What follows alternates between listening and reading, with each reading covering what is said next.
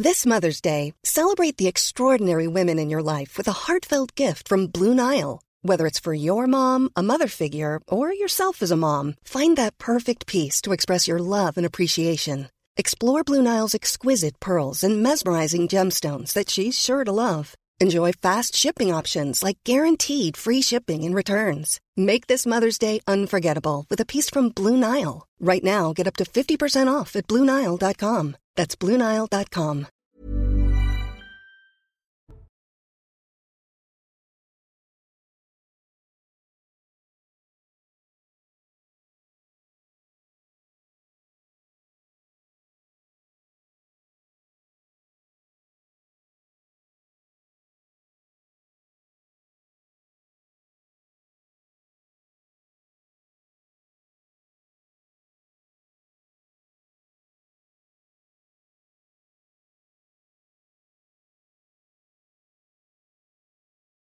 Dans, une ville au nord de la capitale à forte population d'origine étrangère.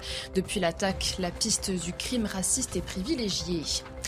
Trois organisations étrangères suspendent leurs activités en Afghanistan après l'interdiction aux ONG de travailler avec des femmes. Un haut responsable de l'ONU prévient il sera très difficile de poursuivre l'aide humanitaire si les talibans campent sur leur position. Il y a moins d'une semaine, les talibans ont interdit aux femmes de fréquenter les universités publiques et privées pour des raisons de code vestimentaire non respectés. Et puis aux États-Unis, la violente tempête hivernale continue. Au moins 17 personnes ont perdu la vie avec des températures descendues jusqu'à moins 48 degrés. Le froid présente un risque mortel.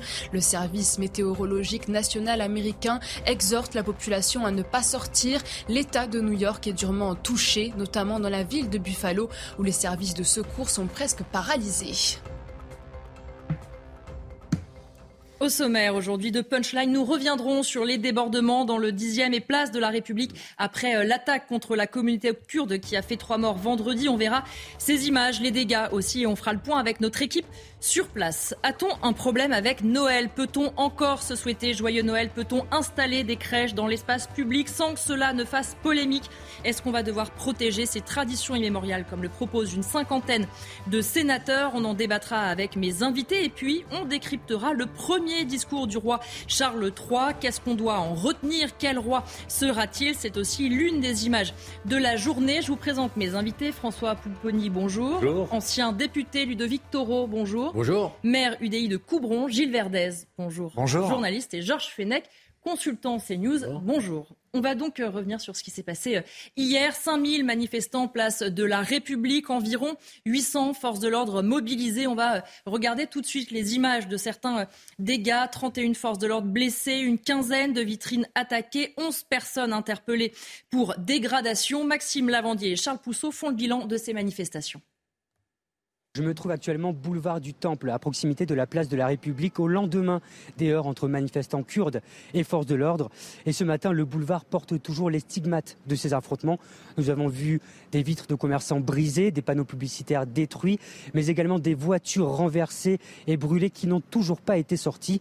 Juste à côté se trouve le cirque d'hiver où il y a des représentations et des spectacles. Nous avons discuté avec le maître de cérémonie qui était présent et qui a pu constater ces heures. Quand il y a eu le feu aux, voitures, bon, on a attendu que les manifestants partent et puis après on a éteint, ils ont éteint avec les, avec les lances à incendie du cirque les voitures et les, motos en feu.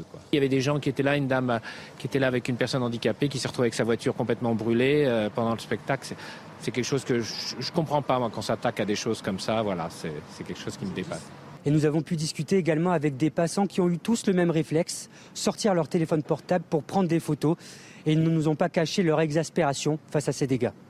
Sur ces euh, débordements, Ludovic euh, Taureau, on devait euh, s'y attendre, j'ai presque envie de vous dire. Malheureusement, on voit pourtant le dispositif un policier qui avait été mis en place, qui était jugé important. Et Ouais, pourtant, J'ai j'ai regardé les, les- les images, il y avait des policiers qui n'avaient pas de casque. hein. donc ils ont été un peu surpris par rapport à ça. Deuxième chose, on revient dix ans en arrière. Quoi. Il y a eu quand même ces trois femmes qui avaient été exécutées avec une balle dans la bouche. Et c'est vrai que c'est sous secret défense. Donc ils ont peut-être revécu la même chose à quelque chose, c'était anniversaire. Donc tout s'est mélangé, on verra bien si c'était ou pas un attentat terroriste. Néanmoins, voilà, la population kurde est une population très spéciale sur notre territoire. Ils sont rentrés en réfugiés politiques et quand tu es réfugié politique, tu peux être attaqué aussi dans le pays qui t'accueille. Donc a-t-on mis la protection nécessaire sur ces gens-là? Je ne sais pas. Maintenant, le, garde des Sceaux nous dit qu'il mettra une protection, on verra ce qu'il en sera. Mais bon, si c'est euh, PKK déclaré comme terroriste, ça va être un peu compliqué quand même. Mais sur les débordements, justement, Gilles Verdet, sur les images qu'on a vues et qu'on continue euh, justement de voir à l'antenne. Je comprends l'émotion, la colère, le ressentiment de la communauté kurde, mais pas les violences. Les violences sont inacceptables et à chaque fois, on le dit, contre-productives. 31 policiers blessés. Mm. Euh, les policiers qui essayaient de rétablir l'ordre, qui venaient pour euh, tenter d'empêcher ces débordements. Alors il semble que donc euh, des gens soient venus de l'étranger.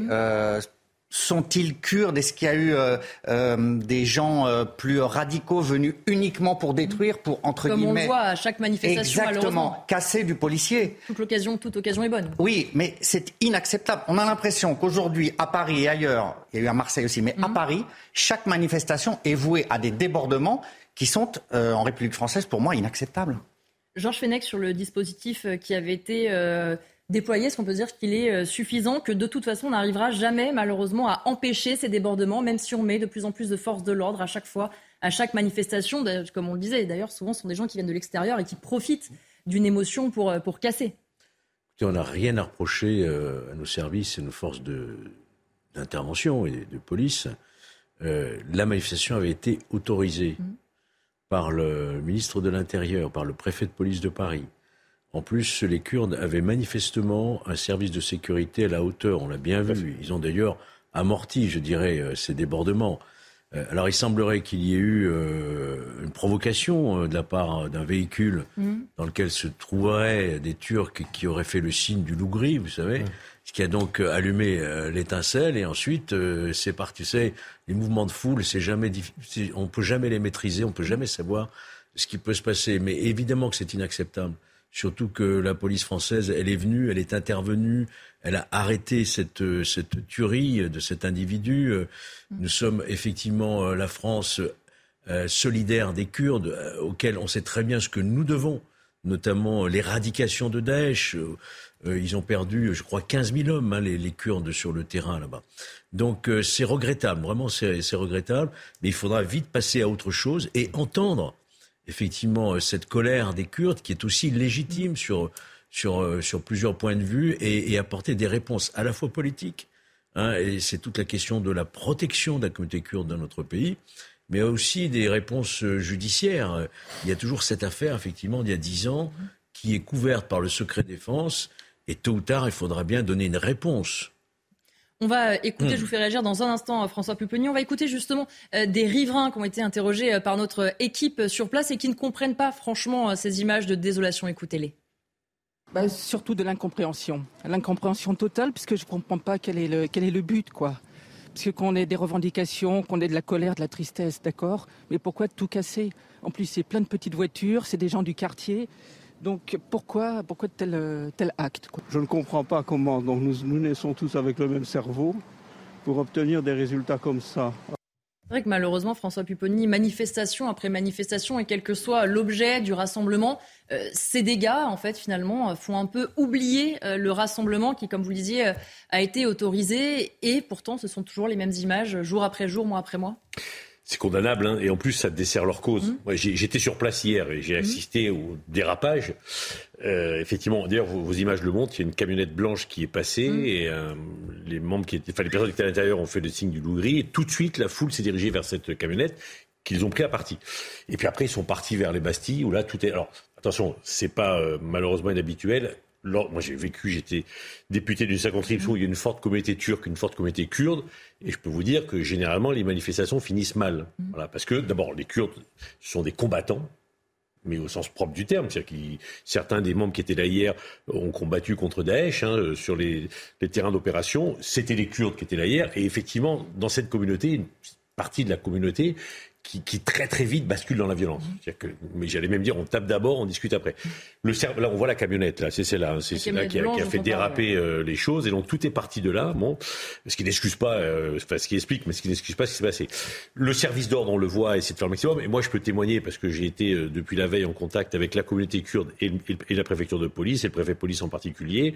les associations ont fait le maximum pour rétablir l'ordre, que, que, les, que les manifestants rentrent dans Mais malheureusement, souvent, lorsqu'il y a des manifestations avec les Kurdes, après des drames comme ils ont vécu, il y a des débordements, ce qui ne sont pas acceptables. Hein. Mm. Et puis, il y a des éléments incontrôlés qui n'arrivent pas à gérer. Pour l'instant, beaucoup de jeunes, mais pas seulement. Et ça dérape. Mais ça dessert la cause, parce que autant les gens peuvent parce comprendre Parce que maintenant, on parle de ça, forcément. Mais là, et d'ailleurs, enfin, tout à l'heure, je regardais qu'un proche d'Erdogan avait euh, mm. communiqué en dénonçant les, les, hordes sauvages de Kurdes qui avaient mis à sac Paris. On va continuer d'en parler, mais je voudrais qu'on écoute le ministre de la Justice, Éric Dupont-Moretti, euh, qui euh, parlait évidemment de, cette affaire et qui surtout euh, revenait sur le principal suspect. Écoutez ce que disait le ministre de la Justice, c'était hier. J'ai évoqué bien sûr la mise en liberté de M. Mallet. Elle résulte de l'application de la règle de droit. Et dans une grande démocratie comme la nôtre, on ne peut pas transiger avec euh, la règle de droit, même à des fins de petite politique politicienne. C'est ce qui fait de notre grande démocratie un État de droit et nous y sommes tous particulièrement attachés. Georges, je vous voyais réagir en écoutant euh, Éric Dupont-Moretti à l'instant. Non, ce qui me, ce qui me heurte un peu, c'est cette euh, attaque subliminale, même directe, on peut dire, de ceux qui feraient de la politique, politique politicienne. Politicienne. On ne peut pas poser de questions. On a le droit, sans faire de la petite politique politicienne, euh, on a le droit de poser des questions et le, les Français ont le droit aussi d'avoir des réponses sur le fonctionnement de notre justice. En, en l'espèce, j'ose pas parler de dysfonctionnement parce qu'effectivement, le garde des Sceaux a raison, la règle de droit a été respectée. C'est-à-dire que dans matière délictuelle. L'infraction correctionnelle, la détention provisoire, elle est d'une durée de 4 mois qu'on peut prolonger deux fois, c'est-à-dire jusqu'à un an. Et au-delà d'un an, on ne peut pas garder en détention provisoire en matière délictuelle. Mais pour autant, euh, une affaire qui était quand même une affaire à coup de sabre, grave, hein, mais mmh. coup de sabre sur détente, mmh. est-ce qu'il faut plus d'un an pour instruire une affaire comme celle-ci? Moi, ce que, ce que je ne comprends pas, c'est que ce dossier n'ait pas été instruit dans le délai de la mmh. détention provisoire. Ce qui aurait permis de renvoyer l'intéressé devant la juridiction correctionnelle sous mandat de dépôt, détenu. Il aurait été condamné sans doute à une peine plus lourde. Hein, euh, il encourait jusqu'à 10 ans, hein, mais il aurait pu être condamné à 3 ans, à 5 ans. Et à l'heure où nous parlons aujourd'hui, il serait incarcéré. Donc ce sont des questions. Alors on sait que la justice manque de moyens. Mmh. On sait que les instructions sont débordées, mais il n'est pas normal que dans notre pays, qui est régulièrement condamné d'ailleurs par la Cour européenne des droits de l'homme pour non-respect du délai raisonnable, on n'ait pas des moyens et des effectifs en nombre suffisant pour pouvoir instruire dans des délais normaux, je dirais, ce type d'affaires. Oui, et Ludovic Toro, on a l'impression aussi que le ministre de la Justice euh, on découvre avec cette affaire euh, ce suspect plusieurs fois condamné. On semble découvrir son état euh, psychologique qui pourtant aurait dû aussi être identifié plus tôt. C'est ça en fait. Il y a la double peine. La première peine, bon, on n'a pas su juger dans, le temps imparti, donc il sortait. Mais 15 jours après, il tue trois personnes, quoi. C'est-à-dire, attention, je veux dire, on n'a pas pu juger que ce personne avait une potentielle dangerosité avec tout ce qu'il avait fait dans le passé.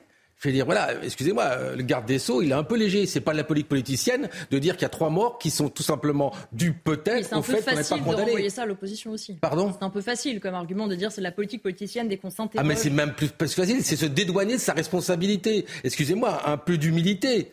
On, aurait pu juger dans l'année, on aurait pu voir la, parce qu'il a un passé, comme vous disiez, il a été attaqué au sabre. Je veux dire, c'est pas un gentil, d'accord? Donc là, on l'a mis en liberté et 15 jours après, il tue trois personnes. Voilà. Gilles Moi, ce qui me choque, euh, c'est un mot qui revient souvent en matière de, justice française, c'est l'absence de suivi. Hmm. C'est-à-dire qu'on ne suit pas ces gens. On a l'impression qu'on relâche, pour des raisons tout à fait légales, mais dans la nature, des gens très dangereux, déjà condamnés, euh, qui a gardé une arme alors qu'il aurait dû la rendre, euh, des sortes de, entre guillemets, vous me pardonnez l'expression, de bombes à retardement, prêts à passer à l'acte d'une manière terriblement violente quelques jours de suivi auraient peut-être euh, suffi. Euh, là, on a l'impression que les gens euh, sont dans la nature, sans aucun cadre, sous contrôle judiciaire. Mais est-ce que ça veut encore dire quelque chose. Euh, et ça, ça me paraît un vrai problème. On le retrouve dans cette affaire et dans beaucoup d'autres affaires. Cette absence de suivi de gens dont la personnalité fait vraiment débat. ce, qui est, ce, qui est, terrible, c'est qu'on on a interviewé le père de, hmm. présumé Suspect. Nous explique que son fils est complètement fou, euh, fou allié, et que, voilà, bon. Euh, et donc on l'a libéré. Visiblement, l'arme avait, avait été achetée un de ses amis du stand de tir ans. Normalement, une arme qu'on achète dans cette condition doit être déclarée. Donc, est-ce qu'elle a été déclarée ou pas? On verra bien. Euh, il l'a caché, donc c'est-à-dire qu'il y a, y compris lorsqu'il y a eu le, l'affaire pour laquelle il était interpellé, il n'y a pas, eu de perquisition. Mmh. en tout cas, peut-être il y en a eu une, mais visiblement, il n'y en a pas eu non plus. Bon, oui, tout ça, c'est bah, c'est un individu qui attaque euh, des étrangers. Bon, bah, c'est entre guillemets, on a disqualifié, Georges Fenech nous expliquait euh, les faits pour criminel, pour que ça soit, soit criminel, pour que ça soit uniquement correctionnel. correctionnel. Tout ça pour pas le garder. Je suppose que ce jour-là, il y avait trop de places, trop de prisonniers en prison, donc il fallait libérer un peu des places pour en mettre d'autres, parce que bah, de temps en temps, il faut en faire sortir pour, euh, pour que d'autres puissent y rentrer. Voilà. Et c'est comme ça. Et c'est vrai, c'est complètement déshumanisé. Douze 12 jours après sa sortie de prison, il va tuer trois personnes. Enfin, il part le matin Oui, il y a un suivi qui est vraiment pas fait. Euh, bah, il n'y a, pas de suivi. il le, le, contrôle judiciaire, le contrôle judiciaire ne sert à rien. Le contrôle judiciaire, c'est dire à cette personne, venez tous les 15 jours au commissariat pointer pour montrer que vous êtes encore là. Bon en quoi ça va l'empêcher d'aller euh, tuer quelqu'un, la preuve non.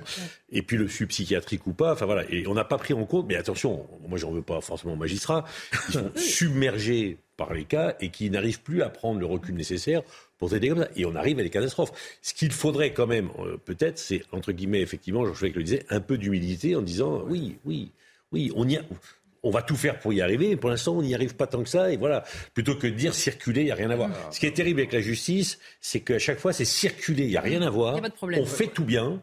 Et venez pas nous embêter pour pas dire autre chose. Alors c'est vrai que le garde des Sceaux a annoncé euh, budgétairement, ça a été budgété euh, un recrutement d'un millier de personnels supplémentaires dans la justice, qui est beaucoup, tout d'un coup. Ah, mais c'est pas uniquement des magistrats, il y a aussi des greffiers. Euh, mais je veux dire, on part de tellement loin, le retard, le fossé est tellement énorme la justice française qui doit se classer, je crois, dans les 28e euh, justice européenne en termes de moyens. On a comparaison l'Allemagne qui consacre deux fois plus mm. à sa justice que la France. Je le rappelais à chaque fois, le problème effectivement des places de prison. En Grande-Bretagne, il y a 96 000 places de prison. Un pays comparable. Chez nous, il y en a 60 000. Vous voyez la différence. Euh, c'est pas qu'il s'agisse de, de, construire des prisons pour le plaisir d'être euh, sécuritaire, enfermiste ou je ne sais quoi. C'est que, ne serait-ce que pour la dignité de la condition du détenu, si on veut vraiment entreprendre un, un effort de réinsertion, il faut se donner les moyens et ne pas garder des détenus 3, 4 par cellule. Vous imaginez 22 heures sur 24 sans travail. Vous avez, à l'heure où nous parlons, 1500 matelas par terre. Ils n'ont même pas de literie. C'est un vrai scandale pour notre démocratie, voyez-vous. C'est ça que j'aimerais entendre, moi. Alors, président de la République a annoncé 15 euh, 000 places de prison, mais bon, on, verra. Si, pour l'instant, parce qu'il l'avait déjà annoncé lors de son premier mandat. On les a pas vus tellement arriver. Donc, si vous voulez, n'accablons pas forcément les juges. Mm. C'est la question politique de donner des moyens à la justice. Il y a, d'autres dysfonctionnements, si je peux mettre. La, la, militante, qui est une militante chevronnée de la communauté kurde, qui a été tuée était la responsable des femmes kurdes. Mhm. Elle était réfugiée dans notre pays et l'OFPRA lui, a refusé son statut de droit d'asile, de, de réfugié politique, alors qu'elle vient de Turquie et qu'elle sait très bien que compte tenu de son niveau de militantisme, en Turquie, elle est en danger. Bon. Donc la vraie question que les Kurdes posent aussi, c'est de dire voilà, nous on est en danger en Turquie, mmh. on fuit la Turquie pour venir en France en demandant le statut de réfugié politique et droit d'asile parce qu'on pense y avoir droit. Alors après il y a le débat sur le PKK mmh. qui est classé organisation terroriste, mais la question qui est posée c'est pourquoi refuse-t-on? Enfin quand on refuse, on, les met dans la clandestinité en France. On sait qu'ils ne peuvent pas retourner en Turquie on ne veut pas les légaliser ici, et on dit bah oui, bah vous restez ici, puis faites comme vous pouvez, et puis et c'est une des revendications de la communauté kurde en disant mais voilà, à un moment arrêtez d'être aux ordres d'Erdogan et comprenez ce qui se passe aussi. Euh, on est des militants pourchassés dans notre pays, on vient chez vous, qui est le pays des droits de l'homme, assumez votre statut. On va changer de sujet, on va parler euh, de Noël. Mais est-ce qu'on a un problème avec Noël? Est-ce qu'on a du mal à assumer nos traditions? On va regarder justement euh, cette affiche du Conseil départemental de Vendée qui a fait euh, polémique récemment. Voilà, Noël de Vendée, le département de la Vendée vous souhaite de joyeuses fêtes sur cette image religieuse. Eh bien, cette image, elle irrite notamment les jeunes socialistes de Vendée. Je voudrais qu'on écoute leur représentante, Garance Leroux, et après, vous débattez. C'est que ces affiches sont donc payées par nos impôts et nos impôts servent à faire la promotion d'une religion et c'est pas normal. La loi de 1905 ne l'autorise pas. le département de Vendée est une collectivité et la loi de 1905 dit clairement qu'il faut séparer euh, la puissance publique des églises et, euh, et je trouve que cette loi n'est pas respectée avec cette affiche. À chaque fois qu'il y a une atteinte à la laïcité qui est faite par des collectivités, les jeunes socialistes de Loire-Atlantique ou d'autres départements, en l'occurrence c'était moi qui étais le plus proche géographiquement pour tweeter, on tweet pour dire que ça nous choque Joyeux Noël, c'est une atteinte à la laïcité, de Victor. Vous qui êtes venu avec un petit euh, lutin de Noël mmh. que vous avez posé, euh, c'est pas très laïque. Moi, j'ai mal à ma crèche, moi, j'ai mal à la fête de Noël. Je vous rappelle, la fête de Noël, c'est, on va enlever quoi aussi la fête de Noël, qui est quand même une fête euh, catholique. Je veux dire, la loi date de 1905. Il n'y a jamais eu aucun problème jusqu'aujourd'hui et on en crée. Et on en crée. D'accord Cette jeune fille, elle était peut-être pas née, moi non plus en 1905, mais excusez-moi. J'ai toujours, vu des crèches et un sapin de Noël. Il va falloir aussi enlever les croix dans les cimetières, qui est un lieu public? Mhm qu'on arrête, on a d'autres choses à régler. Ça, c'est le meilleur moyen de monter les uns contre les autres. Voilà. Les on est dans un, voilà, l'histoire est judéo-chrétienne, on va pas la refaire aujourd'hui, d'accord? Donc, moralité, les judéo-chrétiennes, il y a la fête de Noël, il y a la crèche, même si vous n'êtes pas croyant quand vous dites une crèche, c'est un message quand même assez positif, d'accord, sur la nativité, voilà. Écoutez, moi, voilà. Si je dois mettre une crèche, j'en mettrai une. Ça, c'est clair. Vous avez une crèche d'ailleurs? J'ai un sapin de Noël, mais euh, j'ai une crèche dans la maison de la nature. Et la maison de la nature est un lieu public. Moi, je vous souhaite de joyeuses fêtes. Je ne vous souhaite pas un joyeux Noël. Mhm. Parce que je pense que ce doit être euh, une manière de souhaiter euh, œcuménique et pas religieuse. Donc, joyeuses fêtes, oui. C'est pour ça que pour moi, euh, le, conseil départemental de Vendée mhm. ne peut pas avoir raison sur le sujet. On ne peut pas utiliser l'argent du contribuable pour bafouer la loi de 1905. nous sommes, je suis pour une laïcité totale. Et là, une crèche, pour moi, euh, comme le prouvent d'ailleurs des décisions euh, à Béziers, Perpignan ou ailleurs, euh, une crèche n'a pas lieu d'être, une affiche comme celle-ci n'a pas lieu d'être. Le, problème, c'est que c'est la géométrie variable. Hum. Je, rigolais doucement de la jeune socialiste qui, s'offusquait. juste, je vous dis que hier soir à Sarcelles, il y avait Hanouka. Mhm. Sur l'espace public, oui, parce que dans ce cas-là, il faut que ça marche avec toutes les fêtes. On allumait, et moi je le faisais quand j'étais maire de Sarcelles, donc je, voilà. mais hier, le maire de Sarcelles, socialiste, a financé l'allumage de la bougie sur l'espace public de Hanouka. Euh, il y a deux mois, le député La France Insoumise, Carlos Martin Bilango, a été présenter ses vœux à la communauté musulmane avec les l'écharpe blanc-rouge. Bon. Et là, Là, là, les socialistes, on les entend pas. La Ligue des droits de l'homme. le problème. Ah, ben, ah bah. mais, voilà, donc cette jeune socialiste, j'espère qu'elle va écrire au maire socialiste de Sarcelles pour lui dire. Euh, non, parce qu'elle ne tweet que sur la Vendée, apparemment. Non, non, non, non. Elle a dit que les jeunes socialistes partout s'offusquaient à chaque fois que j'ai pas entendu les jeunes socialistes du Val d'Oise s'offusquer. Ah, voilà, parce qu'ils viennent eux-mêmes, les socialistes, fêter les fêtes à la communauté juive. Voilà. Donc il y a une espèce d'hypocrisie généralisée dans toutes les communes. Ça se fait. Non, mais je, alors, où on dit on fait plus. Personne.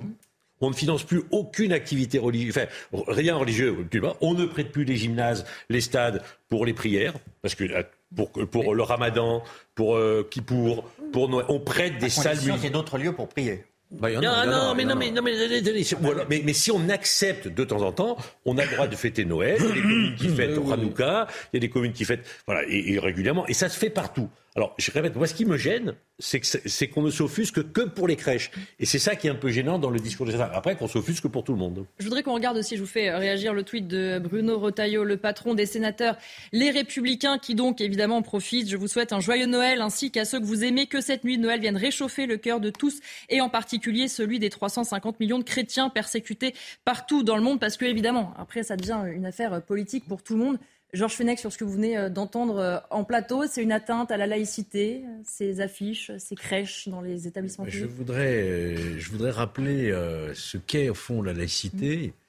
la laïcité, ça n'est pas la négation des religions.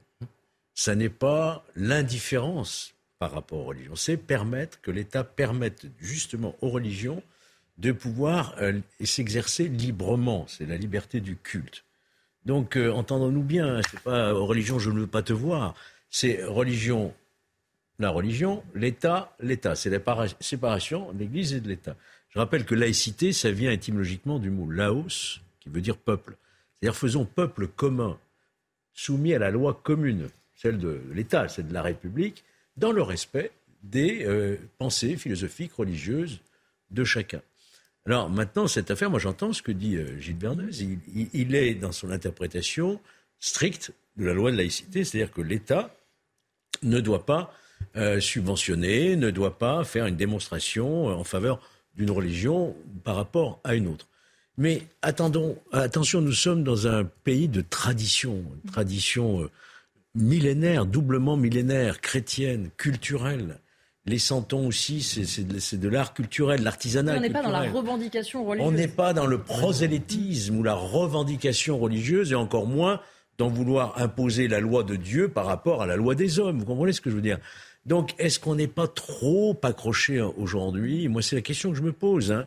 Euh, et je me demande si la proposition de loi des sénateurs, on va en parler, on va en parler euh, ne permettrait pas peut-être d'amodier, euh, de nuancer cette laïcité sans heurter les autres religions. Moi, le fait qu'on ait allumé des bougies à Sarcelles, ça ne me choque absolument pas. Je trouve ça plutôt chaleureux et je m'associe. Que des fêtes puisse. Et quand j'étais député, j'allais au Ramadan, je veux dire à la rupture du Ramadan, j'allais aussi euh, à la synagogue quand on m'invitait.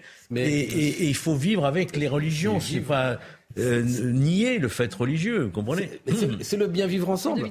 Mais c'est on va pas faire semblant qu'il n'y ait pas de religion et qu'il n'y a pas de religieux. Chez nous, il y en a. Donc cette fête, ça fait 30 ans qu'ils mettent cette affiche au département. Hum. Brutalement, on les attaque. Excusez-moi de vous dire ça, comme vous dites, dans toutes les villes. Comme les crèches dans les mairies, ça fait pas longtemps qu'on les attaque. Non, non, mais l'affiche la, de la hum. crèche, ça fait 30 ans qu'ils le mettent au département. Donc pourquoi l'enlever aujourd'hui? Ça va donner quoi? Monter les uns contre les autres, alors qu'on essaie de vivre tous ensemble. Et comme on nous l'a rappelé, dans certaines villes, bah, on fait suivre les religions. C'est pas nouveau, il faut continuer à le faire. Gilles Verdet, je vous laisse répondre. On va juste marquer une pause et hmm. puis euh, on revient justement avec euh, ce débat sur les traditions de Noël. À tout de suite. De retour euh, sur Punchline avec mes invités. On va continuer ce débat dans un instant, mais tout de suite le point sur l'actualité avec Isabelle Piboulot. 11 personnes interpellées hier à Paris. L'hommage aux trois Kurdes tués vendredi a tourné au désastre. 5000 manifestants se sont réunis place de la République, transformés en champ de bataille. 31 membres des forces de l'ordre ont été blessés légèrement, ainsi qu'un manifestant. Des heurts ont également éclaté à Marseille. L'Occident cherche à diviser la Russie. C'est ce que dénonce Vladimir Poutine, qui soutient que l'offensive militaire en Ukraine doit permettre une union du peuple russe. Le chef du Kremlin pointe la position de Kiev et de ses alliés occidentaux qui refusent des pourparlers, alors que lui réaffirme être prêt à négocier pour obtenir des résultats dits acceptables. Et puis cette information insolite, une pétition en ligne lancée en Argentine pour que les Français arrêtent de pleurer et de se plaindre après la défaite des Bleus en finale du mondial. Près de 700 000 personnes l'ont déjà signée. Dans l'Hexagone, la défaite de l'équipe de France a un goût amer en raison d'un arbitrage critiquable ou encore du manque d'élégance de certains joueurs argentins. On ne va pas revenir sur la Coupe du Monde, la blessure est encore euh, trop récente. Euh, Gilles Verdet, je voulais que vous réagissiez parce que vous étiez interpellé par euh, vos, vos camarades justement sur le côté. Est-ce que tout ça ne peut pas cohabiter dans une bonne logique Si, cohabiter parfaitement. Mais là, en Vendée, on ne cohabite pas. On impose. On exclut les autres religions. Exactement. Et on impose des images de la nativité. Je n'ai rien contre la nativité, mais sur un abribus où donc des gens de toutes les religions prennent un bus. C'est ça qui me gêne. C'est l'exposition aux yeux de tous d'une religion par rapport à d'autres. C'est pour ça que moi, je suis pour l'interdiction de l'exposition de cette manière d'une religion. Et puisque nous allons venir au projet euh, des sénateurs, mmh. eux considèrent par exemple que les crèches sont des symboles culturels et non cultuels. Ça, ça me pose question. Alors justement, puisque vous en parlez, est-ce que la solution pour éviter ces polémiques, c'est de mieux protéger ces traditions immémoriales? Eh bien, c'est ce que pensent les sénateurs. Ils sont une cinquantaine des bancs DLR menés par le sénateur des Bouches-du-Rhône, Stéphane Le Rudulier. On regarde les précisions de Kinson et on est en débat juste après. Le berger, l'âne et les rois mages ont aussi leur place en mairie. C'est l'avis d'une vingtaine de sénateurs LR il propose dans un communiqué de modifier la loi sur la laïcité de 1905 sur la séparation des églises et de l'État. Objectif, préserver les crèches de Noël. Une initiative qui ne fait pas l'unanimité. Une mairie, elle est ouverte à, tous les citoyens, quelle que soit leur, leur confession religieuse, ou quand bien même ils n'auraient pas de confession religieuse. Et donc, je ne vois pas l'intérêt d'aller mettre un, objet religieux. je ne veux pas qu'on fasse de cet objet-là un objet de lutte identitaire. Les auteurs du communiqué estiment que les crèches sont des symboles culturels et non cultuels, et qu'elles font partie des traditions immémoriales de la nation française. Selon la députée de l'Hérault Emmanuel Ménard, la crèche fait partie du patrimoine historique. La France, c'est un, pays euh, d'histoire et de tradition chrétienne. Tous les ans, on a plus de 20 000 personnes euh, qui viennent, signer le livre d'or. Ça veut dire qu'il y en a beaucoup plus qui viennent visiter la crèche. Pour ces sénateurs LR, les crèches ne devraient pas être les seules exceptions à la règle, tout comme les galettes des rois, les santons, les œufs de Pâques et même les arbres de Noël. On va regarder euh, dans le détail certains des arguments utilisés euh, par les sénateurs. Ils expliquent notamment que les collectivités font face à une menace juridique qui entoure l'installation euh, temporaire notamment de ces crèches et surtout ils dénoncent les attaques par un mouvement politique extrémiste et wokiste qui vise à déconstruire ce que nous sommes. Arbre de Noël, crèche, chanton, rois et même Pâques sont visés. Ludovic Taureau, je vous vois hocher de la tête. Mais oui, alors moi quand j'ai sa bonne fête de Noël, je vais t'attaquer aussi. Quand je mets sur mes affiches Bonne fête de Noël à toutes, je vais attaquer parce que ça signe. Ne dites pas trop fort, ça pourrait vous arriver. Mais oui, mais il faut arrêter. Sérieusement, euh, on a une histoire. C'est-à-dire qu'aujourd'hui, il n'y a plus d'histoire de France. C'est-à-dire qu'on vient d'arriver. Excusez-moi, ça a toujours été comme ça. Et on remet tout ça en question. Pourquoi, en fait? Parce qu'il y en a deux, trois qui s'énervent. Euh, voilà, excusez-moi, je crois qu'on traite bien les religions dans le pays de mieux en mieux. On essaie de mettre égalité, de vivre ensemble. C'est des messages négatifs. On va aller devant les tribunaux. C'est pas un problème d'extrême droite, d'extrême gauche. C'est voilà, moi je nie pas du tout euh, mon origine euh, judéo-chrétienne. Voilà, c'est comme ça, c'est notre histoire. On va la rayer et on va aller en prison à cause de ça. Les maires qui veulent le faire le font, ceux qui veulent pas le faire le font pas. C'est la liberté, c'est tout. Ils ont été élus. Bah, le prochain coup, ils seront pas élus s'ils se trompent. Moi je, moi, je pense que là, on va beaucoup trop loin. Alors, je ne sais pas comment vont faire les sénateurs, parce que la liste, ça va être longue. Hein. Pour l'instant, elle n'est pas si longue que ça. oui, justement, enfin, si, je peux me permettre, l'idée de la séparation des églises et de l'État, c'est de dire qu'un élu ne peut pas faire passer ses propres croyances avant la mmh. loi. Donc, moins qu'un élu ne mette qu'une crèche dans, son, dans sa mairie et ne salue pas d'autres fêtes religieuses, d'autres mmh. religions qui ne sont pas les siennes, ou même un élu qui est athée, ça, ça me choque. Mmh. Parce qu'il y a clairement une sélection. Voilà, soit on le fait pour tout le monde, soit on le fait pour personne. Si un élu dit, moi, je préfère la religion chrétienne, et donc je mets la crèche, les autres, là, il fait un choix, qui est un choix philosophique, religieux, qui est interdit par la laïcité. Mais si on dit, voilà, les mairies ont le droit de prêter, comme c'est le cas aujourd'hui, des salles municipales pour l'exercice d'un fait religieux pour les grandes religions, et à l'occasion des grandes fêtes religieuses, éventuellement de mettre sur l'espace public un symbole religieux, ça, ça ne me pose pas de problème. Là, il faut le faire pour tout le monde. Mais le maire ne peut pas choisir la religion pour laquelle il va le faire. C'est parce que Toutes ça, les religions doivent être traitées de la même manière. C'est contraire à la laïcité, ça. Georges Fenech. Oui, peut-être faut-il rappeler aussi qu'en France, on a un régime tout à fait exceptionnel hein, au regard des autres euh, grandes démocraties. Euh, la laïcité est inscrite hein, dans, dans, notre constitution, j'y suis favorable aussi, mais regardez, en Grande-Bretagne, euh, dans le protocole, vous avez derrière le roi euh, l'archevêque de Canterbury, mm. qui est numéro 2 dans le protocole. D'ailleurs, le roi est lui-même chef de l'église anglicane. Aux États-Unis, euh, le président des États-Unis prête serment sur la Bible, sur les dollars, euh, une, God trust. Hein. Mm. Donc, vous voyez qu'on est un régime tout à fait particulier. Ce qui a fondé notre, notre démocratie, notre république, je dirais, depuis la loi de 1905. Est-ce qu'il faut pour autant tomber dans un laïcisme c'est là, moi, que je fais un petit peu la, la différence. Et d'ailleurs, je rappelle que la séparation de l'Église et de l'État, euh, à ma connaissance, les collectivités locales, c'est pas l'État. Hein. Oui, considéré comme. Oui, non, mais on peut toujours considérer et reconsidérer. Absolument. Euh, moi, je, je, pense, si vous voulez, qu'il faut réfléchir. Je vois notamment les sondages qui sont faits parmi les jeunes mmh. qui ne comprennent pas la laïcité, notamment à l'école. Vous avez beaucoup de jeunes qui disent, euh, très majoritairement, on ne comprend pas pourquoi on interdit ceci, on interdit mmh. cela. Donc, il ne faut pas non plus tomber dans un excès de laïcité, sans quoi euh, on risque d'y perdre beaucoup. Je pense qu'il faut aménager aujourd'hui cette laïcité, éviter effectivement qu'une religion s'impose sur les autres, mais que chaque religion puisse s'exprimer. Donc il faut trouver. Moi, moi, je crois que la proposition de loi des sénateurs, elle a le mérite d'exister, de poser le débat. On va y réfléchir.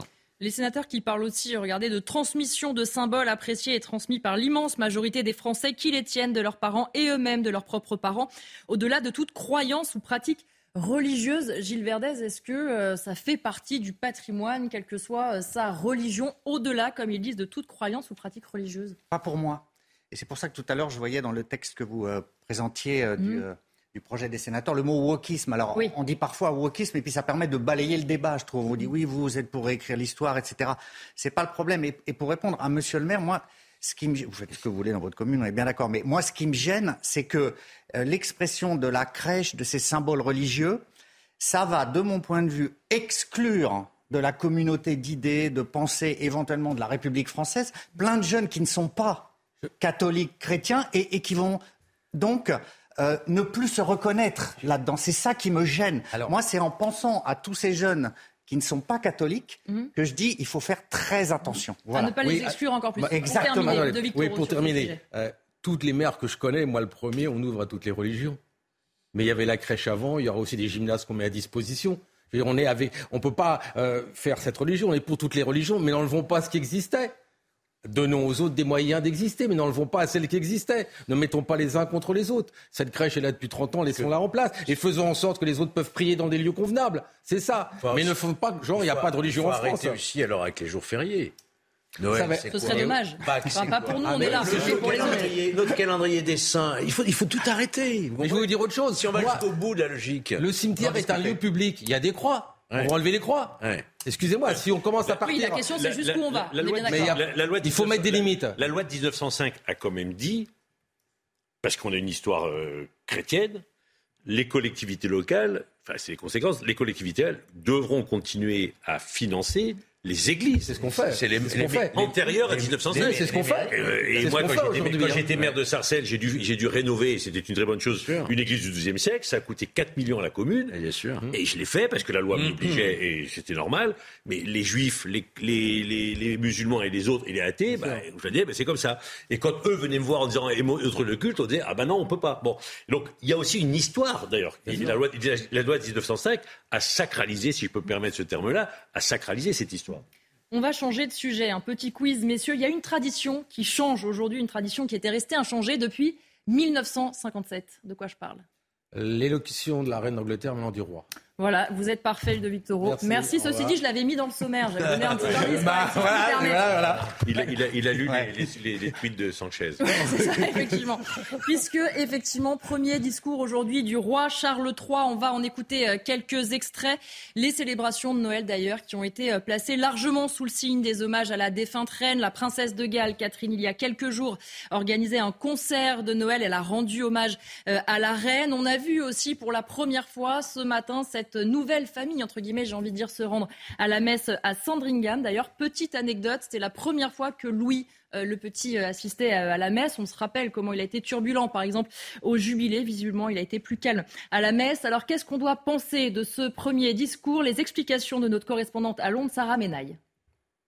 C'est en la chapelle Saint-Georges du château de Windsor, la même où a été inhumée Elisabeth II au mois de septembre, que le roi Charles III prononcera son premier discours de Noël, une tradition ici en Grande-Bretagne pour les monarques britanniques. C'est un discours télévisé enregistré le 13 décembre dernier qui va donc être diffusé sur la télévision publique, la BBC. Et c'est le premier monarque masculin, Charles III, à faire un discours télévisé. C'est surtout la première fois en près de 70 ans bien que les Britanniques passent Noël sans leur reine bien-aimée. Costume bleu roi de circonstance et cravate assortie. Eh bien, c'est la deuxième adresse publique de Charles III aux Britanniques. La première était évidemment juste après le décès c'est d'Elisabeth II. Alors entre contestation sociale et inflation galopante, c'est le discours d'un roi pas encore couronné que vont donc regarder les Britanniques. Et Charles III aura aujourd'hui la lourde responsabilité, la lourde tâche de redonner le moral à tout un pays. On va en parler euh, dans un instant. On va écouter euh, justement le roi Charles III qui a donc prononcé euh, cette allocution et qui en a profité pour rendre hommage évidemment à la reine Elisabeth II. Écoutez-le. Je me trouve ici, dans cette exquise chapelle Saint-Georges du château de Windsor, si près de l'endroit où ma mère bien-aimée, la défunte reine, repose avec mon cher père.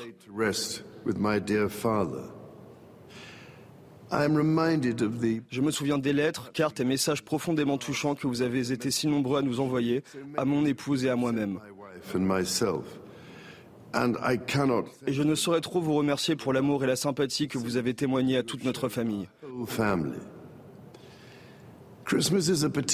Noël est une période particulièrement poignante pour tous ceux d'entre nous qui ont perdu des êtres chers. Nous ressentons leur absence à chaque tournant familial de la saison et nous nous souvenons d'eux dans chaque tradition qui nous est chère. Dans le très apprécié chant de Noël Oh Little Town of Bethlehem, nous chantons Comment dans tes rues sombres brille la lumière éternelle. La croyance de ma mère dans la puissance de cette lumière était une partie essentielle de sa foi en Dieu, mais aussi de sa foi dans les gens. Et c'est une foi que je partage de tout mon cœur. And it is one which I share with my whole heart. Il y a déjà changement de ton entre la reine Elisabeth II qui était totalement dans le contrôle et là Charles qui essaye de parler un petit peu de ses sentiments, de son deuil aussi d'un fils qui a perdu sa mère, quand bien même il est roi Gilles Verdès, de ces quelques mots là qu'on a entendus. Comment vous le trouvez ce nouveau roi? Écoutez, je vais être indulgent parce que je m'attendais à pire. Euh, vu, ah, euh, non, mais vu ses débuts vous allez quand bien même, faire des compliments, vu ses débuts quand même délicats, je trouve que là il est debout. Mmh. Euh, voilà, ça change. Elle était assise. Euh, il a réussi autour du sapin à mettre des objets de développement durable. Alors c'est un peu gadget, mais au moins. Euh, Sa grande préoccupation. Exactement. Au moins il l'énonce. Et je trouve que euh, il profite du fait. C'est le seul discours qui n'est pas avalisé par le, le premier ministre britannique. Mmh. Ce moment-là. Je trouve qu'il y a quand même une personnalisation du discours, effectivement, dans le ton, dans les mots. Je trouve qu'il est un peu lui-même. Il est moins engoncé dans le costume royal, dans l'habit. Euh, qu'il ne l'était euh, précédemment. Donc je trouve qu'il y a une évolution et euh, il, il, fait passer un peu de, un peu de sentiment, un peu d'émotion, un peu de personnel. François Pupponi. Bon, il, a, il, a, été bon, il s'affirme. Hein. Mmh. Voilà, il tente de se préparer aussi à, à ces discours-là, parce que, mais il, moi je le trouve plutôt bien. Voilà. Après, il essaie de, de, entre guillemets de rajeunir un peu, de donner son style à lui, sur en quoi tout à fait normal. Voilà, je, trouvais, je trouve plutôt bien. Voilà. Il, il était prêt, je crois, pour ce rôle. Il s'était bien préparé. il, était temps, il faut dire qu'il a eu le temps de se préparer. Il a eu le temps, c'est ce que je voulais dire. Et voilà, donc maintenant, il, il le fait. Ludovic oui, on avait un peu peur que derrière la reine, il y ait du mal à, à s'imposer, mais ce discours, je pense qu'il y a, il y a quatre points. Parce qu'en fait, il y a eu aussi un lâcher, c'est que le discours, il l'a fait il y a 15 jours. Il était sur les réseaux en passant par le Oui, il y a eu un gros dit, loupé oui, quand même. Voilà. Et puis, il, y a, il a un embargo qui n'a pas été voilà, respecté. Il, voilà, il a parlé beaucoup de sa foi, hein, avec son voyage à Bethléem. Donc voilà, mmh. c'est quelqu'un, on parlait tout à l'heure de la religion. Oui, il parle de sa foi, il parle aussi beaucoup des associations qui l'aident. Parce que lui a été beaucoup dans les associations. Beaucoup. Et là, il salue l'association, notamment sa, sa belle-fille qui est, qui est là-dedans. Donc, donc voilà. Et il salue les services publics. Voilà, il salue un peu tout le monde, c'est son rôle. Et puis sa mère surtout. Mais il était temps qu'il arrive, je veux dire, mais il prend bien sa place aujourd'hui. Georges Fenech Il n'est pas encore couronné. Non. Officiellement. Pour quelques mois. Ouais, il a fait référence à plusieurs reprises à sa mère, à la foi de sa mère. Je pense qu'à un moment, le roi Charles devra couper le cordon ombilical mmh. royal, car euh, suivant la tradition de toutes les monarchies, le roi est mort, vive le roi. Mmh. Il y a une immanence dans la monarchie et la royauté. On voit les images vous parlez Donc c'est pas du tout un manque de respect par rapport à la reine Elisabeth, hein, qui vient de décéder il n'y a pas longtemps. Mais à un moment, il va falloir qu'il s'affirme lui-même sans plus de référence. Parce qu'il est le roi, et il est cette permanence de la royauté de la monarchie britannique. Et donc, euh, on comprend qu'il est toujours, euh, évidemment, dans la période de deuil et tout, mais à un certain moment, il devra exister uniquement par lui-même. Hein, et peut-être que l'intronisation fera en sorte qu'il retrouvera, qu'il trouvera en tout cas ses propres mots, ses propres marques, sa propre royauté, exercice de cette royauté. Puisque Gilles Verdez, l'équilibre est dur à trouver entre d'un côté ne pas avoir l'impression qu'on balaye d'un revers de main euh, le décès de la reine qui a touché tout un pays, et en même temps, si j'ose dire, il va devoir imprimer euh, sa marque, ses sujets. Et puis surtout, on nous promet un nouveau roi qui veut une monarchie euh, beaucoup plus économe. On a déjà vu hein, comment il réattribue les titres aux uns aux autres pour que ça coûte moins cher, plus vers l'écologie. Et ça, un jour ou l'autre, est-ce que ça sera au moment du couronnement? Il va falloir qu'il affirme. Oui, mais ce qui est très compliqué pour lui, pour répondre euh, à, à Georges aussi, c'est que euh, s'il rompt le cordon avec euh, sa mère, il se trouve face à une famille sous lui, mmh. euh, complètement désunis. C'est rompre le cordon, c'est prendre le risque de se jeter dans le vide avec Harry et Meghan qui sont là oui. dans leur documentaire, à quand même, même s'ils s'attaquent énormément, Harry à son frère, le père prend quand même quelques coups.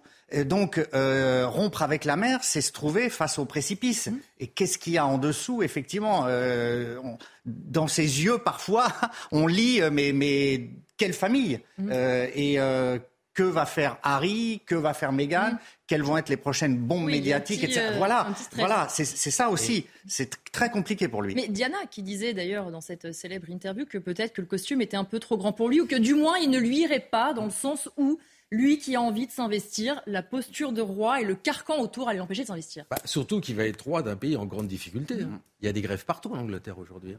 Ça va être compliqué, parce que théoriquement, il doit voir le Premier ministre régulièrement, quoi, comme faisait avant, sa mère. Donc il va falloir qu'il parle un peu des affaires. Le roi aussi a une vision sur les affaires. Et l'état de l'Angleterre aujourd'hui, c'est pas super, super. hein. Ils reviennent du Brexit, ils reviennent de tout ça, surtout les PME. hein. Ils exportent plus rien. Et avant de, Donc vie au roi. Avant de changer de sujet, je voudrais qu'on regarde, c'est l'instant euh, mignonnerie de l'émission, ce petit euh, dessin qui a été révélé par Kensington, le dessin du futur roi George qui a 9 ans et qui, il faut bien le dire, euh, dessine beaucoup mieux peut-être que la plupart d'entre nous autour de cette table. En tout cas, voilà, c'était la petite image mignonne. On va continuer à parler de Noël. Noël, c'est réveillon et les euh, discours, les euh, discussions autour des repas de famille avec parfois des sujets qu'il faut éviter. On est allé vous demander dans la rue quels sont les sujets à évoquer quand on est en famille et je vous pose la question, messieurs, juste après. Écoutez. Ça serait plus euh, la politique, la religion. Il y a toujours des gens en désaccord sur ces sujets-là et ça part en discorde complète au bout d'un moment, surtout s'il y a de l'alcool. Ah, Il y en a un privilégié particulièrement chez nous, les héritages. Les, les sujets sur euh, la religion, la politique, euh, les, les sujets clivants en fait. hein. Et puis aussi euh, les sujets sur les différends qu'on peut avoir dans la famille, bah, on les laisse de côté parce que c'est pas le jour en fait. hein. Euh, la politique? La politique. Alors les amours? Horrible cette question, je pense. Mais parce que on n'a pas envie de raconter au grand-oncle ou à la grand-mère où on en est. Alors, vous disiez, François Pupponi, si on enlève toutes Ah, mais si discussions on enlève la politique, Noël, religion, faut les histoires de famille et l'héritage, on parle de la qualité du repas, c'est tout. Ouais, en espérant de- qu'il soit bon. Un tour de table. Gilles Verdez, le sujet à ne pas évoquer au réveillon. Euh, joyeux Noël ou joyeuse fête. Alors ça, c'est terrible. Pour revenir à notre discussion du début, là, alors là, ça crée des scissions dans la famille, etc. Ouais. Et, et spécifiquement, là, la Coupe du Monde de football. L'Argentine a-t-elle truqué ou pas la finale? Là, ça crée des émeutes Ça, dans faut les déjà, faut familles. comprendre, c'est- compliqué. Et là, c'est qu'on fait voler la Coupe du Monde. Voilà. La réponse est oui, parce qu'on est chauvin. Ah, bah voilà. Non, non, nous, j'étais avec ma mère et enfin, on était en famille avec ma mère et ma tante. Maintenant, toutes les deux à un certain âge, donc c'est plutôt des histoires de famille mais anciennes. Ça, c'est sympa. Oui, ce qui leur permet de nous rappeler de, de- de leurs souvenirs à elles.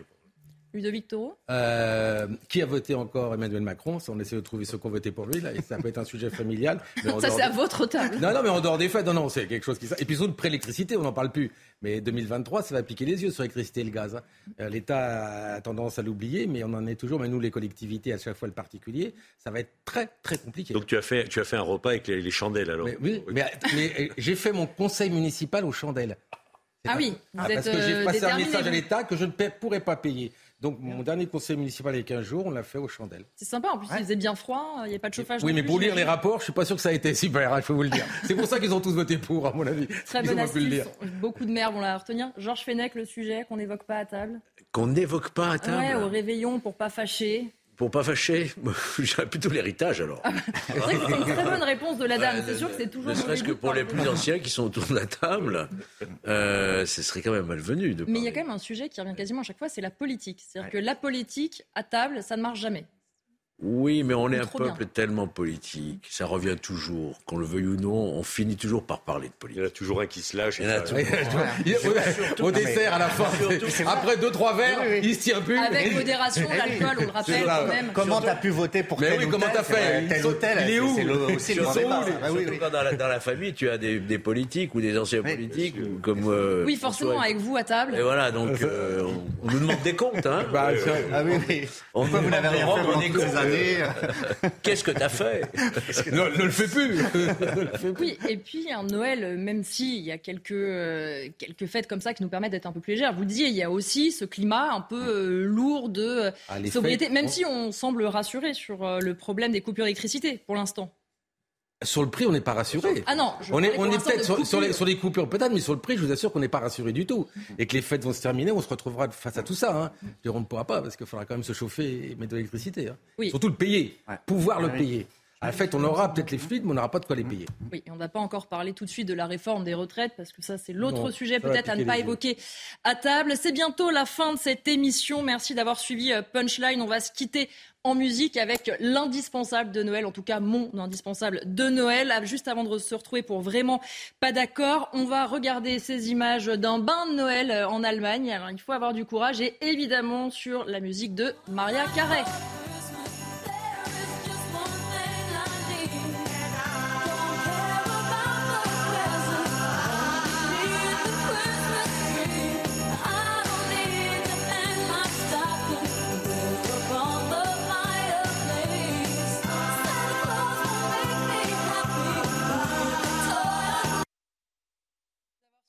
Merci à tous les quatre d'avoir été mes invités. Tout de suite, l'information continue sur CNews. On se retrouve avec Vraiment pas d'accord.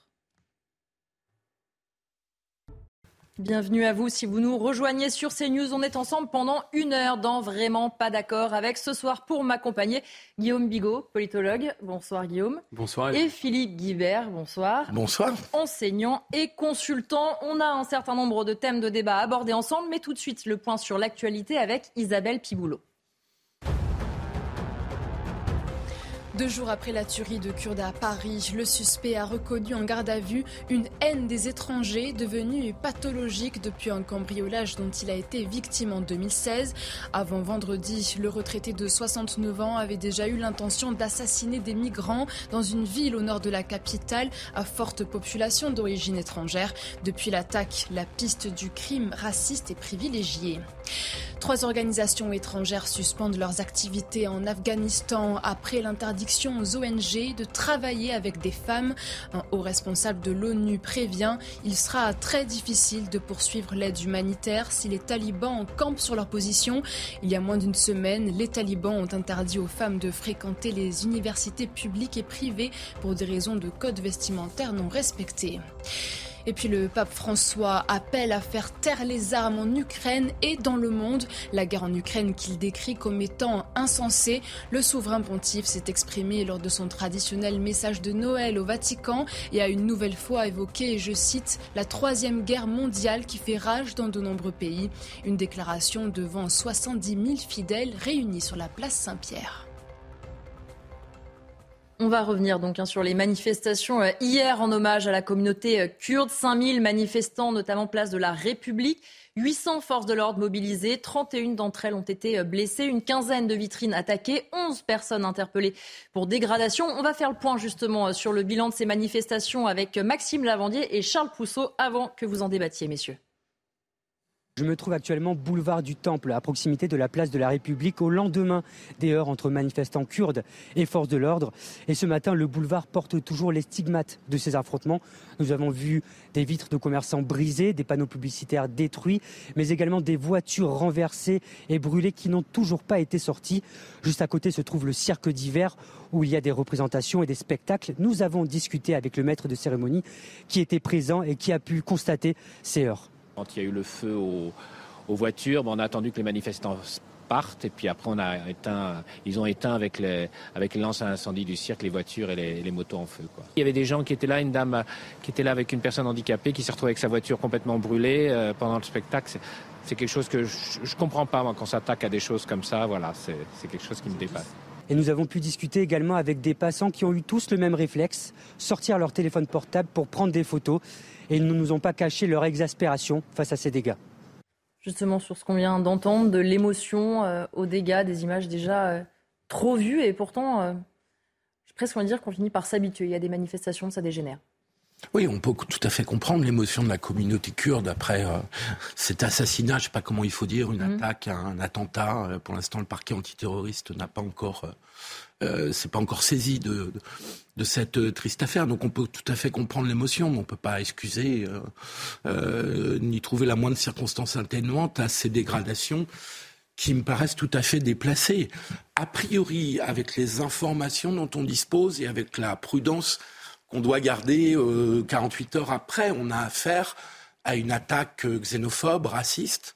L'auteur présumé a, semble-t-il, euh, lors de, son, de sa garde à vue, a euh, reconnu la dimension euh, raciste de, cette, de, ces, de ces crimes.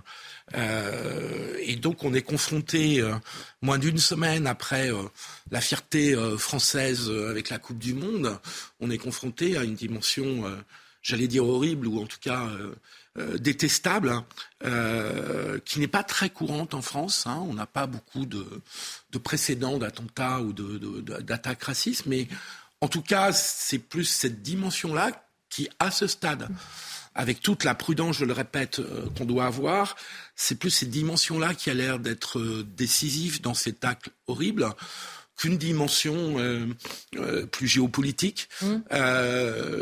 et la, réaction de la communauté kurde est certainement liée à, à, des relations extrêmement difficiles avec la Turquie, mais en tout cas sur la base des éléments dont on dispose,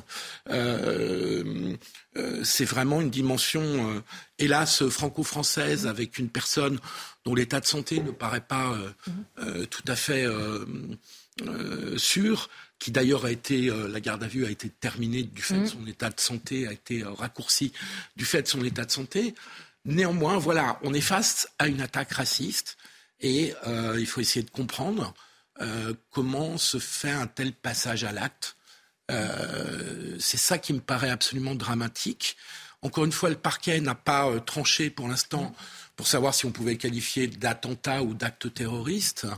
Euh, mais quand bien même ce ne serait pas un attentat ou un acte terroriste au sens juridique du terme, on a affaire à une attaque euh, euh, revendiquée personnellement comme raciste et xénophobe ce qui est gravissime, évidemment, dans la France de 2022. Et c'est ça qui surtout m'interpelle et m'interroge. Comment on en arrive à un tel passage à l'acte? Écoutez, la maire du 10e arrondissement nous expliquait que les Kurdes sont chez eux en France. A écouté aussi euh, les différents représentants du gouvernement nous expliquer qu'ils étaient vraiment euh, pleins de, compassion pour la communauté kurde après ces, événements, et même d'ailleurs d'utiliser cette terminologie complètement folle de communauté kurde.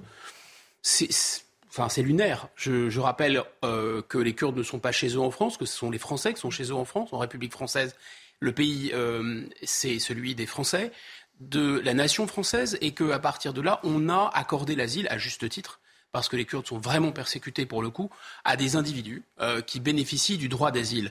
Je, pense exactement comme Philippe que pour eux, ce qui s'est passé, c'est pas pas seulement extrêmement choquant, euh, mais pour, pour tout le monde d'ailleurs, mais parce qu'il y a dix ans, il faut le rappeler, il y a trois militants de Kurdes qui ont été abattus dans Paris à quelques dizaines de mètres, et que précisément 55 euh, membres de la communauté kurde, dont ces trois personnes, deux personnes, je crois, parmi les trois, devaient se réunir euh, dans un lieu dit, à une heure dite, et que c'est justement là où a surgi ce personnage. Donc pour eux, on peut leur raconter ce qu'on veut, mm. et ça, je peux le comprendre, en effet, ils n'y croient pas. Ils ne croient pas du tout euh, à la thèse d'un euh, forcené, raciste, mmh. etc. Pour eux, c'est aussi, aussi crédible euh, que, de gagner euh, à l'euro million. Voilà, c'est pas possible. Pour eux, c'est pas possible.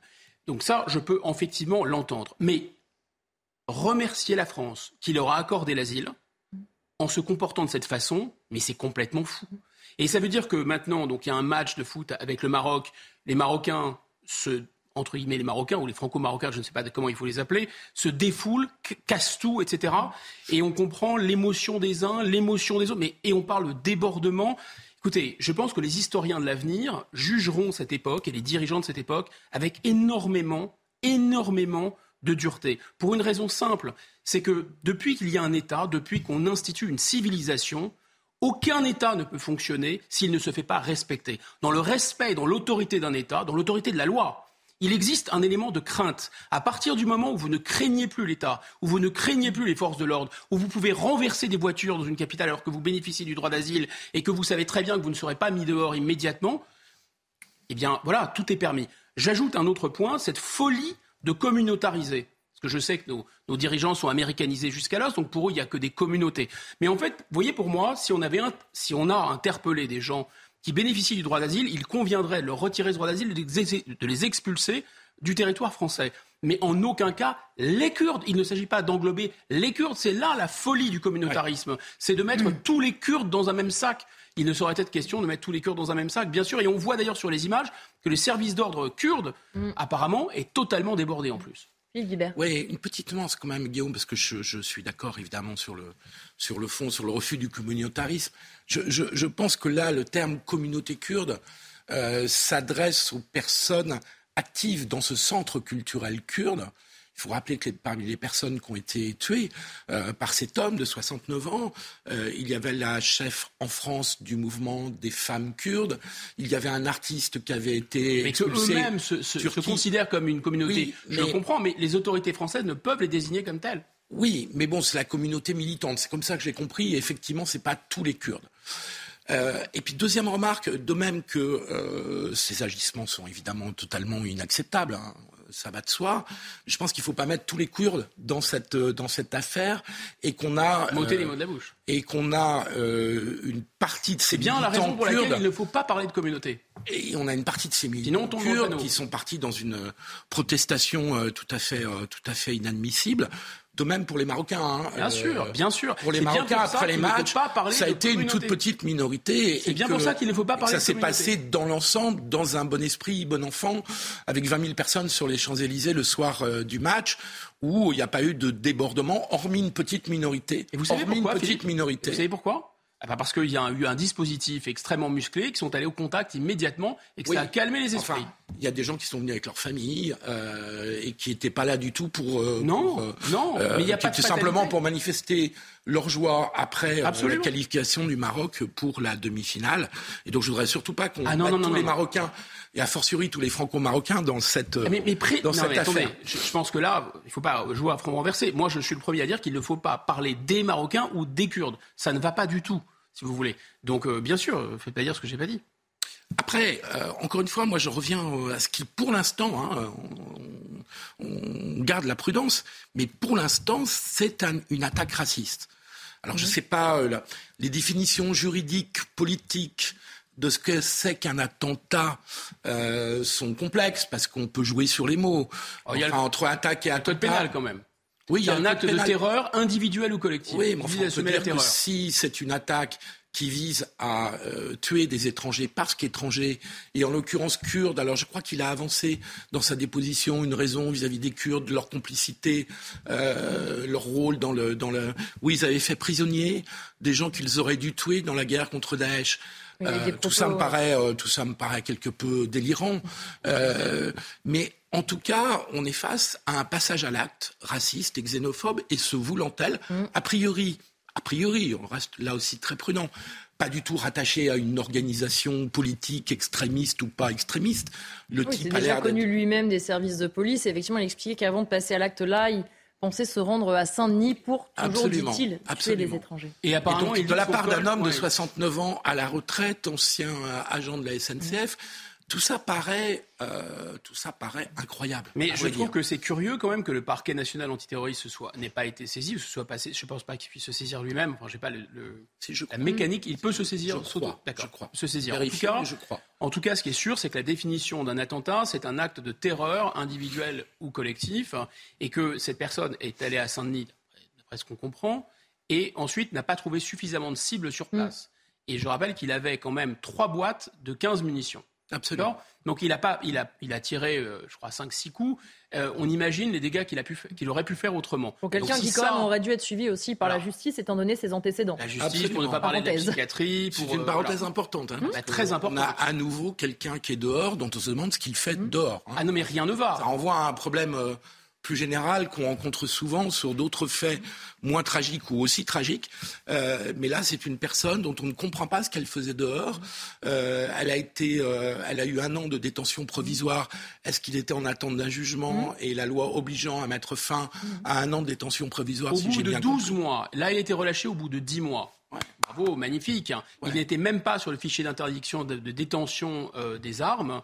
Et par ailleurs, il avait déjà été connu euh, pour euh, une affaire où il a donné, du- où il a joué du couteau, il a poursuivi Oui, des avec gens des avec, un, des un migrants. fusil automatique déjà dans un premier, dans Donc un premier cas de cambriolage. il y a aussi Mais il n'était pas fiché, bien sûr. Il n'était pas sûr. fiché. Et le ministre de l'Intérieur nous a expliqué que c'était très bien qu'il soit pas fiché, qu'il avait tout, il il avait tout bien fait, il a tout coché. Et après, on a vu Madame le procureur de Paris qui nous a dit pareil, elle a tout coché, tout était bien fait sur le plan de la technique juridique, il n'y avait rien à se reprocher. Et le ministre de la deux Justice individus. explique que quand on cherche, c'est de la politique politicienne. On en a réécouté ce son tout à l'heure. C'est ça, c'est la petite politique politicienne. Mais après, ça, ça, ça pose. Là-dessus, il y a quand même un sujet de savoir ce genre de personnages, qu'est-ce qu'ils font dehors. Enfin, je veux dire, c'est, ça reste une aberration. Ça, c'est la question que Euh, moi, je suis très favorable à très favorable à l'état de droit. Je pense qu'il faut pas faire n'importe quoi. Je pense qu'il y a des règles juridiques et judiciaires. Donc, pas faire comme ils font, si vous voulez. C'est ce que Mais- vous nous dites. mais oui, c'est Parce ça, que l'état de droit, c'est n'importe quoi. En fait, il y a beaucoup de Allez. gens qui meurent de l'état de droit en France aujourd'hui. Il y a des gens qui Oui, perdent la vie. Mais moi, je, suis, je reste attaché à la notion d'état de droit. Euh, Libre à vous, si vous, vous voulez endosser la responsabilité de toutes ces morts, c'est votre problème. Moi, je suis Non, contre attends, non, non, vous pouvez ce, pas dire ce ça. concept Non, non, vous pouvez absolument pas dire ça. dévoyé d'état de droit, parce que de droit ne veut pas dire respect des droits de l'homme. Moi, je suis pour le respect des droits de l'homme. Je suis contre l'état de droit. C'est une vision absolument dévoyée Ah et, et folle. Ah non, la théorie de l'état de droit, c'est pas du tout ça, cher Bien sûr que si. Bien sûr Ah non, que si. L'état de droit, ça veut dire qu'il y a une hiérarchie des normes. Ça veut dire que vous avez des normes des constitutionnelles, légales, administratives, et que vous avez des juges qui sont là pour les faire respecter. C'est ça la définition. Kelsen, théorie de l'état de droit euh, dans les années 30. euh, Alors, ça, c'est contre le le, grand juriste nazi euh, Carl Schmitt. Donc moi, je reste, désolé, attaché à cette théorie de l'état de droit. C'est- L'état de c'est droit, ça droit, ne veut pas dire, dire. ça ne veut pas dire qu'on laisse des gens dangereux en liberté. C'est même d'une certaine manière, ça ça devrait être, c'est- c'est quand même- répondre contraire. à ça et après on va passer au C'est sujet. une discussion importante. Dans ma vision de la démocratie, mais peut-être je suis, un, peu réactionnaire sur les bords, la loi est faite par le peuple. Elle n'est pas faite par les juges. D'une part, et elle n'est pas faite par des Ça, c'est traités. chose, c'est Les traités, discussion. Les traités dans la, dans la pyramide des normes et dans la hiérarchie des normes, vous savez que les traités sont une soumis à la Constitution. A- non, non, il n'y a pas de discussion. discussion. Ah non, ou alors vous êtes. Alors, non seulement vous êtes pour l'état de droit, c'est-à-dire la neutralisation débat. De l'État par le droit. Alors, alors, il n'y avait plus débat tout à l'heure. Vous dites, vous disiez que c'était comme ça l'état de droit et pas autrement. Et maintenant, il y a débat vous l'état de droit, dans Eh sa ben, conception, c'est ce que je On a bien dit. compris. Je pense que tout le monde s'est fait une opinion sur la manière dont vous manipulez l'état de droit. Je manipule pas la lettre d'ordre, je répète une théorie qui est vieille comme la théorie juridique, donc euh, qui date encore une fois, je vous le répète, Kelsen, années 30, euh, en opposition au juriste nazi euh, Carl Schmitt. Alors, si Et on donc, n'est pas pour l'état de droit, vous dites qu'on est pour terminer le- mon un propos, juriste nazi Vous me dites que je... On va changer de thème après. euh, Oui, mais c'est quand même important de préciser que l'état de droit, ça ne consiste pas à laisser des personnages dangereux dehors. Ça, c'est Ah bah. euh, un dysfonctionnement de l'état de droit qui est grave et qui est un problème en France. On va parler euh, d'un autre sujet, notamment euh, des églises et de la protection aussi euh, des églises en ces moments de fête. On le sait, chaque fois, le ministre de l'Intérieur envoie des télégrammes, notamment au préfet, pour demander la présence de forces de l'ordre devant les édifices religieux. Et on voit de plus en plus de vandalisme sur ces édifices. Rien qu'en décembre, cinq faits ont été recensés. Alors forcément, avec les fêtes, l'inquiétude se fait ressentir. On regarde ce sujet de Charlotte Gorzala et d'Alexis Vallée. Les actes antichrétiens se sont multipliés en cette fin d'année. Jeudi, c'est l'église Sainte-Anne d'Arvor à Lorient qui a été victime de vandalisme. Plusieurs statues en plâtre ont été brisées, la crèche détruite et des cierges projetés au sol. La scène s'est déroulée en plein jour alors que l'édifice était vide. Lundi soir, église Saint-Roch à Paris, des tags insultants ont été inscrits sur la façade et sur la porte. Des inscriptions qui ont depuis été nettoyées par les services de la mairie et une plainte a été déposée. Lundi également, l'église Saint-Maclou de Rouen a été dégradée. Deux étudiants de 18 ans, décrits comme fortement alcoolisés, ont escaladé le toit, poussant un pinacle qui s'est brisé en tombant sur la chaussée. Depuis le début du mois, des actes de vandalisme ont aussi été enregistrés à Ambert, dans le Puy-de-Dôme, ou encore à Nice, et ce malgré la présence renforcée des forces de l'ordre aux abords des lieux de culte, particulièrement surveillés en cette période de Noël. On a l'impression finalement euh, d'un paradoxe. D'un côté, on voit euh, nos églises pillées, vandalisées. De l'autre, on se demande si se souhaiter un joyeux Noël ou s'y mettre une crèche dans une mairie, c'est un acte politique. Euh, On a du mal aujourd'hui avec notre laïcité, avec l'affirmation nos traditions, de nos racines. Je crois que ça, ça exprime surtout une peur, euh, pour ne pas parler d'une lâcheté, c'est-à-dire une vision vraiment très très dure de la laïcité qui ne s'adresserait d'ailleurs qu'au christianisme. Parce que les mêmes qui vous expliquent que c'est absolument inacceptable eu égard à une vision de la euh, canonique, si j'ose dire, ou même sacralisée de la loi de 1905, n'ont aucun problème à organiser, par exemple, des ruptures du jeûne à l'intérieur des mairies, etc. Donc tout ça est à géométrie variable et ne fait qu'exprimer et exhaler une peur, en réalité, qui est celle que l'islam radical euh, et, et, fait, régner. Deuxième euh, commentaire, je pense qu'il y a un piège. Il y a un véritable piège à vouloir d'une certaine façon singer l'islamisme en disant mais écoutez euh, notre identité française de nation elle est liée à celle d'une communauté. Après, voilà, ce- ce- cette critique tout à l'heure que j'ai adressée sur le fait du communautarisme, qui est singé de l'Amérique, on- on se définirait, nous, comme une communauté. Or, nous ne sommes pas une communauté, nous ne sommes pas, euh, nous ne nous réduisons pas au, christianisme ou au catholicisme, nous ne nous réduisons pas à une origine euh, X, Y ou Z, nous sommes une nation, ce qui est beaucoup plus complexe euh, que ça.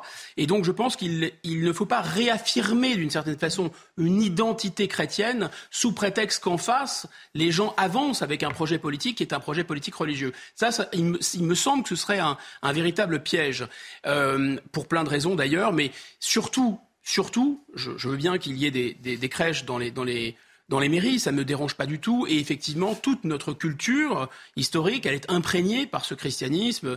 Euh, sinon, on arrête d'avoir. Enfin, là, là, en ce moment, on est dans, les, dans des fêtes de Noël, mais euh, les chrétiens, les juifs, les bouddhistes, euh, les athées sont très contents d'avoir des vacances de Noël aussi. Mmh. Ils savent bien d'où ça vient. Bon, en fait, je, je pense que l'idée, ce serait surtout que les chrétiens, voilà, si, si, que les églises se remplissent à nouveau, ça me paraît plus intéressant que de mettre des crèches dans, mmh. les, dans les mairies. Philippe euh, première remarque. Dans notre pays, les actes antichrétiens et les actes antisémites sont les plus nombreux. Mm. Et surtout, c'est de loin. rapporte euh, aux populations concernées. Euh, bien plus important que les actes anti-musulmans. Ce qui ne veut pas dire qu'il n'y en a pas du tout, mais il y en a beaucoup plus d'actes antichrétiens et antisémites. et c'est ça qui est frappant dans notre pays et qui est quand même un point d'inquiétude, non seulement de condamnation, mais d'inquiétude, de réflexion sur le, pourquoi de ces actes antichrétiens et le pourquoi de cette résurgence des actes antisémites. Deuxième remarque, où je rejoins Guillaume, euh, moi je pense que les mairies ne sont pas faites pour les euh, manifestations religieuses. Que qu'elles soient chrétiennes, une crèche, que ça soit une rupture de jeunes, tout ça est une logique assez communautaire, en fait, de la part des élus qui font cela. Donc je rappelle, les élus, et notamment le maire, est représentant de l'État. Et nous sommes dans un État laïque. Et donc je trouve que les crèches... Mais si c'est tout autre... Attends, je termine juste.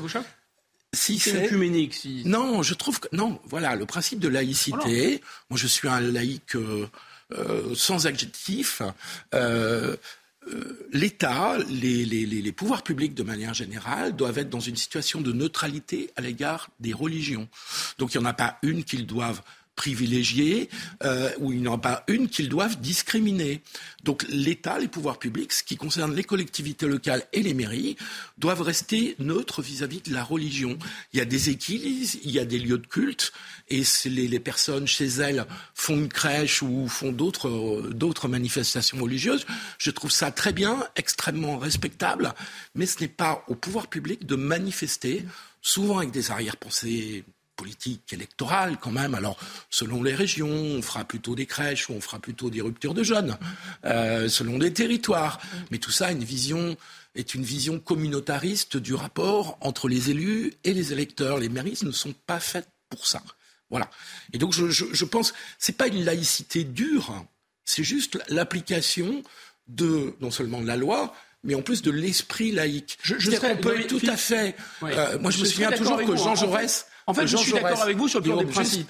Mais moi, ce qui me, non, je vous réponds simplement. Je suis d'accord avec vous sur le plan des principes. Ce qui me gêne, c'est que ça vienne d'une certaine façon pas du tout à point nommé et pas du tout au bon, au bon moment et pas du tout à bon escient. Parce que cette idée de réaffirmer une certaine pureté laïque, ça vient au moment précisément où on coupe des têtes en France. C'est ça le problème, vous voyez Et donc, j'ai l'impression que c'est quand même une expression. mais justement, moi je pense que les élus de la République, qu'ils soient, soit au niveau local ou national, doivent être les premiers à respecter ce qui est un des fondements de la France républicaine, avec la liberté, l'égalité et la fraternité, il y a aussi la laïcité. Et donc je pense que les élus de la République, quelle que soit leur tendance politique, doivent être les premiers à, en quelque sorte, respecter cet esprit, qui est une séparation, qui n'est pas du tout une critique de la religion. C'est très bien de pratiquer sa religion. Philippe? Euh, Jean Jaurès, père de la loi de 1905, avec Aristide Briand, c'était les deux principaux, il y a d'autres parlementaires. Jean Jaurès mettait ses enfants au catéchisme. Et il était agrégé de philosophe et fondateur du socialisme français. Voilà. Donc, ça, c'est la laïcité. C'est-à-dire qu'il y a l'activité publique politique, qui est dans le domaine public et politique. Et puis, il y a euh, ses propres croyances, ses propres euh, pratiques religieuses qui concernent notre vie euh, personnelle, familiale, euh, éventuellement sociale, mais qui ne doit pas interférer avec la vie publique. Mais si vous voulez, bon, on, se, on se braque sur 1905, on en fait, on sacralise 1905, et le débat Jean Jaurès contre les congrégations, Aristide Briand contre les congrégations, en réalité, c'est un débat entre chrétiens. avec un christianisme refroidi, laïcisé, républicanisé, euh, voilà, parce que Marianne, c'est Marianne, hein, tout ça vient d'une matrice chrétienne. Hein. et de l'autre côté, des chrétiens qui sont fervents, qui sont plutôt monarchistes d'ailleurs, et des chrétiens qui sont plutôt républicains et qui veulent dans une logique très chrétienne, séparer complètement l'Église et l'État, parce qu'en réalité c'est ça, rendez à César ce qui est à César et à Dieu ce qui est à Dieu. Donc le défi que nous lance l'islam radical aujourd'hui, c'est de donner, de mettre la trouille aux gens, parce que le premier qui parle, on lui coupe la tête. Et on, te met une fatwa, et si tu ouvres la bouche, et si tu critiques l'islam, tu vas voir ce qui va t'arriver, et, et en réalité, effectivement, il y a des gens qui se font couper la tête. C'est ça l'enjeu. Et je ne crois pas qu'en réaffirmant la laïcité, même si je suis sur le principe d'accord avec vous. Finalement, c'est pas c'est pas très intéressant de mettre des crèches nécessairement dans les mairies, mais en fait, c'est pas nécessairement une réponse d'excuser euh, de enfin de d'effacer les traces de notre histoire en quelque sorte, ou de, oh, de dire attendez, nous sommes totalement neutres, nous ne sommes pas plus chrétiens que musulmans, pas plus chrétiens. se balader en France pour voir les églises dans chacun de nos Exactement. Donc la question que j'avais envie de les effacer. La question que j'avais envie plutôt... de poser, Philippe, c'est est-ce qu'à votre avis, en, en, interdisant ou en faisant, en, en, étant contre le fait qu'il y ait des crèches euh, dans les mairies, vous pensez que ça va lutter contre l'islam radical? Non, mais je trouve que ah, ça rendra plus crédible le discours sur la laïcité. Parce que, comme vous le disiez très mais justement... il n'est pas crédible que parce qu'il y a des coupeurs Comme vous le disiez très justement tout à l'heure, le pire, c'est la géométrie variable. Ah, ça oui. Ça, ah, oui. Bah oui, mais on n'est pas crédible quand on oppose à la géométrie variable, c'est en faveur de l'islam, vous le savez bien. Bah non, là, en le ah, c'est pas en faveur. C'est en faveur de la religion chrétienne et des racines chrétiennes de la France qui sont historiquement incontestable. Enfin, mmh. c'est un fait historique évident. Il n'y a même pas à discuter là-dessus. Même si, comme vous le disiez aussi, je suis parfaitement d'accord avec vous, les racines chrétiennes ne sont pas les seules racines de la France et l'histoire de la France n'est pas que l'histoire d'un pays chrétien. La République française s'est construite aussi en partie contre l'Église, même si justement, même si c'est une geste très chrétienne en réalité que ah, ouais, on peut l'interpréter comme ça. Le vous savez bien que c'est une vieille histoire. Ouais, ouais, oui. Enfin, c'est un peu plus compliqué quand même parce qu'il y a eu une volonté de rupture avec l'Église, pas avec la foi catholique hmm ou chrétienne, mais avec l'Église. C'est Et donc, je crois que le pire, c'est la géométrie variable. Et donc, on peut pas dire aux musulmans, ah, mais dites donc, enfin aux musulmans, aux islamistes plus exactement, ah, mais dites donc, on est dans un pays laïque, et puis à la première occasion, faire une crèche dans sa mairie. Non, mais c'est pas sérieux. Là, c'est pas sérieux. Je vous donne la parole, Guillaume Bigot. Juste après la pause, on continue euh, ce débat. On se retrouve dans Vraiment pas d'accord avec Philippe Guibert et Guillaume Bigot dans quelques minutes. À tout de suite. Dans un instant, on continue avec mes invités euh, les débats de Vraiment pas d'accord, mais tout de suite, on fait le point sur l'actualité avec Isabelle Piboulot. 11 personnes interpellées hier à Paris. L'hommage aux trois Kurdes tués vendredi a tourné au désastre. 5000 manifestants se sont réunis, place de la République, transformée en champ de bataille. 31 membres des forces de l'ordre ont été blessés légèrement, ainsi qu'un manifestant. Des heurts ont également éclaté à Marseille. Manifestation à Bruxelles pour la libération d'un Belge détenu en Iran. Olivier Van de Castel, 41 ans, est un travailleur humanitaire arrêté à Téhéran le 24 février sans raison selon sa famille. Il a été condamné la semaine dernière à 28 ans de prison et aucune indication n'a été fournie par les autorités iraniennes sur les charges retenues contre lui. Près de 50 personnes ont manifesté pour réclamer sa libération immédiate. Et puis la tempête aux États-Unis, au moins 22 personnes ont perdu la vie, la plupart sur les routes devenues très dangereuses à cause du verglas et du manque de visibilité. Des dizaines de milliers d'Américains sont toujours sans électricité. La ville de Buffalo, dans l'État de New York, est durement touchée. Les services de secours sont presque paralysés. Entre 30 et 60 cm de neige devraient encore tomber cette nuit.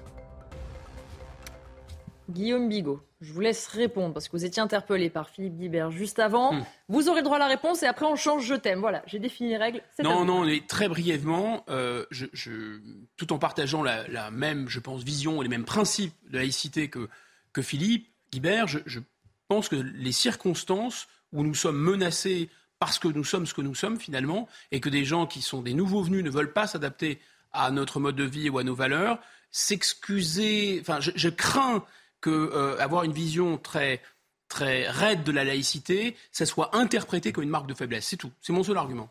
Juste un mot, je, suis, on est fondamentalement d'accord en fait. Mais je ne crois pas que ça soit une marque de raideur de la laïcité, c'est juste l'application de l'esprit laïque dont nous devons être dans, fiers. Dans ce cas, à tout le monde, Philippe. À tout le monde, à tout le monde, absolument d'accord là-dessus. Allez, on clôt euh, ce débat. On va parler maintenant de la SNCF. Les week-ends se suivent mais ne se ressembleront pas. Un week-end gâché pour Noël, mais sauvé, semble-t-il, pour le nouvel an.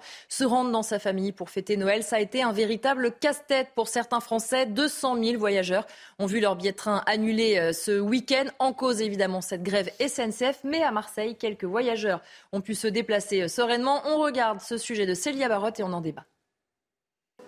Après le stress, le soulagement. En gare de Marseille, pour le réveillon de Noël, certains voyageurs se sont considérés comme chanceux. On a été avertis 48 euh, heures avant, donc il euh, n'y a pas de problème. Euh, ils ont fait leur travail. Voilà, donc maintenant on attend pour le retour. Mais normalement ça doit être bon. Ce week-end, en moyenne, 3 TGV sur 5 vont circuler, 3 intercités de jour sur 5, aucun pour la nuit et quelques perturbations sur le trafic TER sont à prévoir. Du côté des voyageurs, les réactions sont partagées. Imaginez, je vais fêter Noël avec euh, tous mes enfants, euh, mes parents. Euh, s'il avait été annulé, c'était une catastrophe. Hein. Je trouve ça honteux, moi. Je comprends la, lutte, entre guillemets, et en même temps, je comprends aussi les, les utilisateurs qui sont à bout de nerfs, quoi, parce que tu as envie de rejoindre ta famille, tu peux pas. C'est vrai que c'est problématique quand ça t'arrive. Pour les voyageurs ayant eu un TGV Inouï, Ouigo ou un train intercité annulé, la SNCF a annoncé des compensations exceptionnelles de 200% en bon d'achat de la valeur du trajet annulé. Philippe Guibert, une semaine de galère, on en a parlé beaucoup cette semaine. On a vu Olivier Véran demander aux grévistes de renoncer. Qu'est-ce que vous ont inspiré les déclarations des uns et des autres ces derniers jours? Bah, je constate simplement qu'ils ont mis le paquet pour faire pression sur les syndicats, mhm. de façon à ce que les syndicats retirent leur préavis de grève pour le week-end prochain, mhm. puisque pour Noël c'était trop tard, mhm. euh, puisque les, trains se prévoient euh, deux jours à l'avance, et qu'il était trop tard pour obtenir des, des résultats satisfaisants pour ce week-end de Noël hélas, et que le paquet a été mis, euh, je pense au niveau ministériel, au moins, euh, et au niveau de l'entreprise SNCF, pour que les syndicats retirent leur préavis, puisque dans le public, rappelons-le, euh, sans préavis de grève de la part de syndicats, une grève est illégale. Et donc les, le collectif qui s'est organisé sur Facebook de contrôleurs SNCF avait besoin des syndicats pour poursuivre la grève. Là, les syndicats, je pense à juste titre, et je pense qu'ils ont été raisonnables, et qu'ils ont entendu la colère, l'agacement des Français durant la semaine, on dit stop, on arrête cette mauvaise blague, parce que autant le droit de grève est un droit tout à fait fondamental, autant le droit de grève ne doit pas conduire à gâcher les vacances euh, de Noël ou du réveillon euh, des Français c'est pas toute la France, hein, 200 000 Français, mais c'est 200 000 de trop. Oui, hein, et, euh... oui puis ces 2 000 Français, ça, ça, impacte aussi forcément les familles qui les attendent, évidemment, Évidemment. Guillaume Bigot Oui, enfin, il y a quelque chose que vous oubliez de dire, euh, Philippe, c'est qu'ils ont fait droit à leurs revendications quand même. Euh, c'est bien pour ça que ça a été retiré, c'est pas tout à fait un détail. Euh, deuxièmement, gouverner, c'est prévoir. Je ne vais pas charger le gouvernement pour charger le gouvernement, mais les préavis étaient déposés depuis le mois d'octobre. Voilà, donc les revendications été posées sur la table depuis le mois d'octobre. Et euh, on a attendu à la dernière, dernière minute et quand même une certaine perturbation, même s'il y a eu 3 TGV sur 5, si j'ai bien compris, à peu près 3 trains sur 5. Euh, et c'était tout à fait, on pouvait tout à fait l'éviter. Enfin, pourquoi? Et c'est le même scénario qui se reproduit inévitablement. C'était la même chose, souvenez-vous, euh, avec, avec l'essence, etc. Donc voilà, on a un gouvernement de commentateurs. Ce sont des commentateurs D'ailleurs, on va peut-être se faire piquer notre job par eux, je ne sais pas, parce qu'en fait, eux, ils n'agissent Ils viendront la semaine prochaine. Eux, ils commentent, en fait, en réalité. Donc, M. Euh, Monsieur Beaune dit, voilà, il faudrait que la direction de la SNCF parle aux syndicats. Et il faudrait que les syndicats puissent convaincre la base, etc. Bon, ils ont des armes tout de même, ils ont des leviers. Ils pouvaient d'ailleurs ne pas actionner ces leviers comme euh, mais ils pouvaient au moins menacer de les actionner beaucoup plus tôt et on n'en serait pas arrivé là. Enfin, un dernier point, je, pense que les revendications la méthode est vraiment inacceptable, pour ne pas dire dégueulasse, euh, utilisée par cette, euh, cette, coordination, la spontanée des contrôleurs. Mais sur le fond, au risque de me contredire, sur le fond, ils n'ont pas tort. Enfin, les, conditions qui sont faites à ces contrôleurs sont assez inacceptables. Et surtout, on est en train, enfin, qui veut tuer son chien l'accuse de la rage? Là, on arrive à cette conclusion que finalement, le service public du rail qui, d'ailleurs n'existe plus, euh, ça ne fonctionne pas. Alors donc haro encore sur euh, euh, les agents publics, etc. Et donc en fait, là, personne ne comprend ce qui se passe, ce qui se joue. Mais en réalité, on est en train de déglinguer le service public du rail parce que comme dans l'électricité, on veut séparer euh, la propriété du réseau de l'exploitation commerciale du réseau, comme dans l'électricité, on veut jouer au marché, parce que ça fait moderne, ça fait chic de jouer au marché, et surtout dans l'oreillette, il y a Bruxelles qui est en train de dire à nos dirigeants, allez, maintenant, il faut tout privatiser. Et en fait, là, à l'heure qu'il est, il ne trouve pas de contrôleur au prix où c'est payé. Il ne trouve pas. Donc je vous annonce qu'on est au début de, nos, des avanies dans ce domaine. Et pour terminer, eh bien, euh, les gens qui empruntent les transports locaux, euh, les, les, euh, les, TER et, les RER en banlieue parisienne connaissent cette situation du TGV toutes les semaines. Hein, toutes les semaines. Je partage votre avis sur le dernier point concernant les conditions de travail. notamment des contrôleurs et plus généralement de, la, de pas mal d'agents SNCF. Néanmoins, je crois, j'aime bien votre formule, elle est jolie, le gouvernement des commentateurs.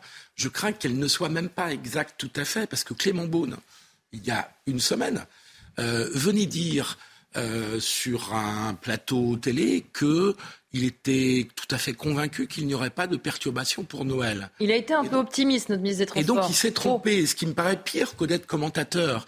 Parce que, et pourquoi il s'est trompé? Il ne s'agit pas de lui taper dessus pour le plaisir de lui taper dessus. il s'est hein. trompé. Je suis d'écouter parce qu'il a fait confiance aux syndicats et qu'il pensait que le dialogue avec les syndicats suffisait à tenir la situation.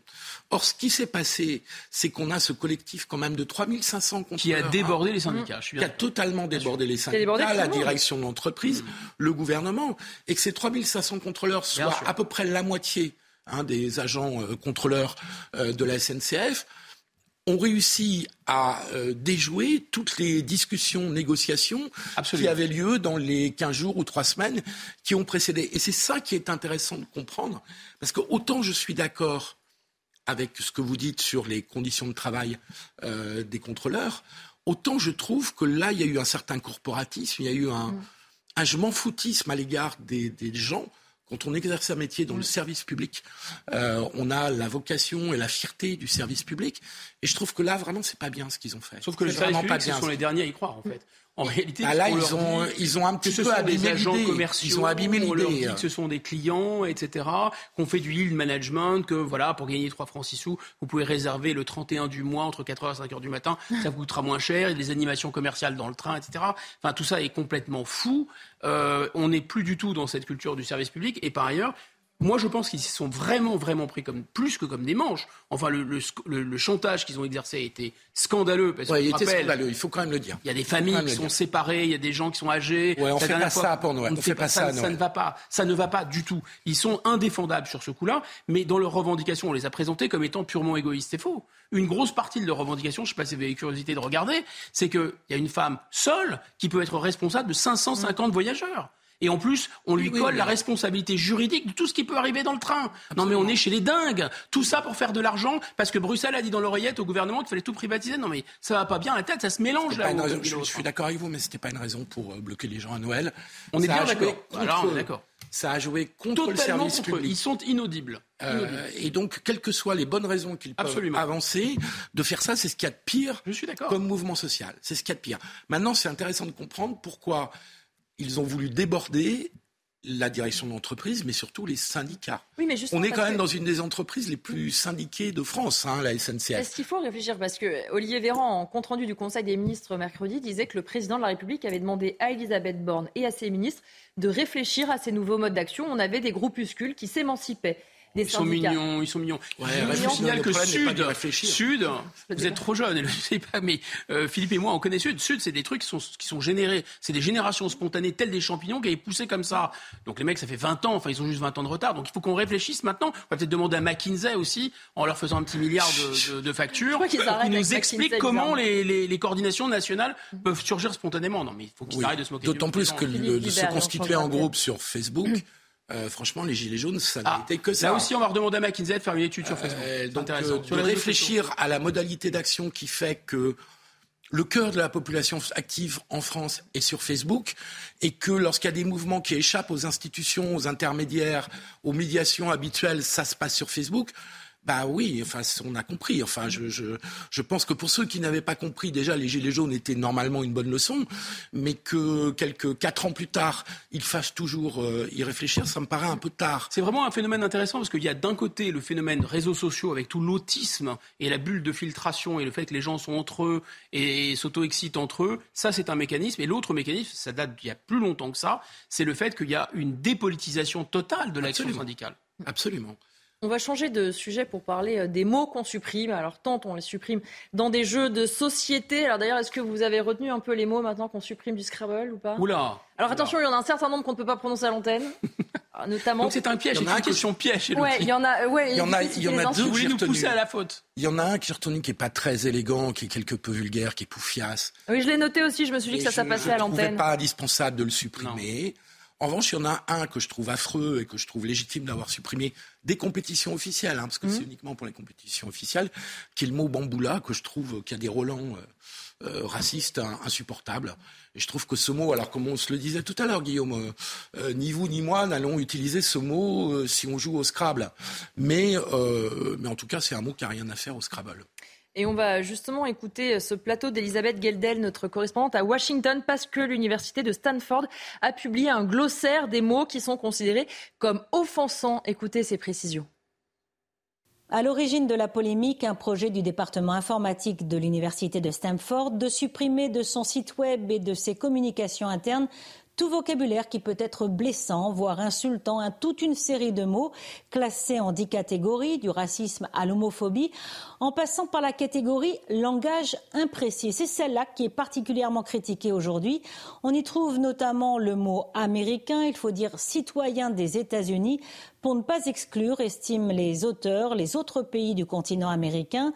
On y trouve également le mot immigré. Il faut dire personne qui a immigré pour ne pas réduire l'individu au simple fait qu'il vient de l'étranger. Ou encore en laboratoire, ne plus parler d'études en aveugle qui évoquent un handicap, celui de ne pas voir. Il faut parler d'études masquées. Bref, l'université californienne est accusée de pousser un peu trop loin le politiquement correct. La direction de Stanford, elle, semble embarrassée d'avoir suscité autant de critiques et de moqueries. La liste en question n'est plus publique. Il faut désormais un mot de passe pour y accéder. On va trop loin, Guillaume Bigot, pour ne vexer personne. On ne peut plus rien dire bah, si on était le 1er avril, non, on n'irait pas trop loin. Mais non, on est Noël, avec, Noël euh, avec l'évoque, comme on dit là, c'est 1er avril tous les jours en fait. C'est le Gorafi tous les jours, c'est le délire tous les jours. On est dans un hôpital psychiatrique.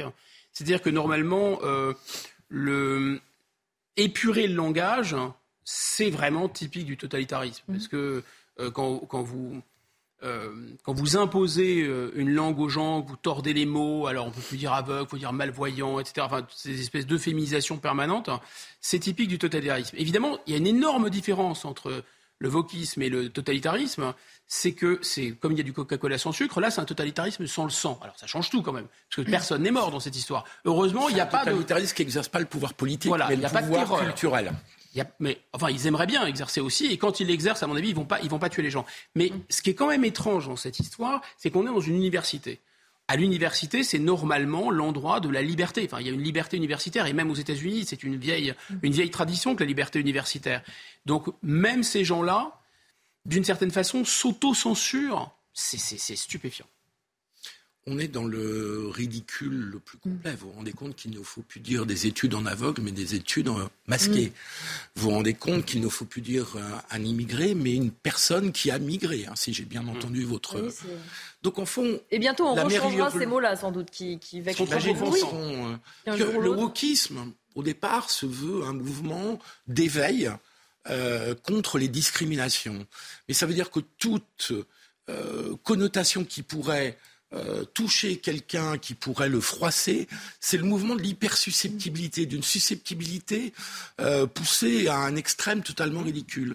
Et je pense que la meilleure lutte contre le wokisme s'appelle l'humour, parce que ce sont mm. des gens qui sont dépourvus totalement d'humour et d'ironie, de recul, d'un peu de distance, de se dire mais à quoi ça sert vraiment qu'on se creuse la tête pour remplacer études à l'aveugle par études masquées. Il y a des gens qui ont dû réfléchir longtemps en plus. Hein. Mais c'est ça qui est terrible, Mm. c'est qu'à Stanford, il n'y a pas que des imbéciles. Non. C'est Non, mais- c'est non. la, la- la plus bé- la- la bêtise la plus redoutable, c'est la bêtise des gens intelligents. Bien sûr. Je sais plus qui disait ça, mais c'est la plus vrai, redoutable parce que à Stanford, ils ont dû passer des heures et des heures à se réunir pour dire quel mot va-t-on retirer et ils arrivent à un truc ridicule. Mais c'est surtout confondons naïveté, c'est-à-dire que le fait de ne pas dire euh, étude en, en double aveugle, ça va pas rendre la vue euh, aux, aux aveugles.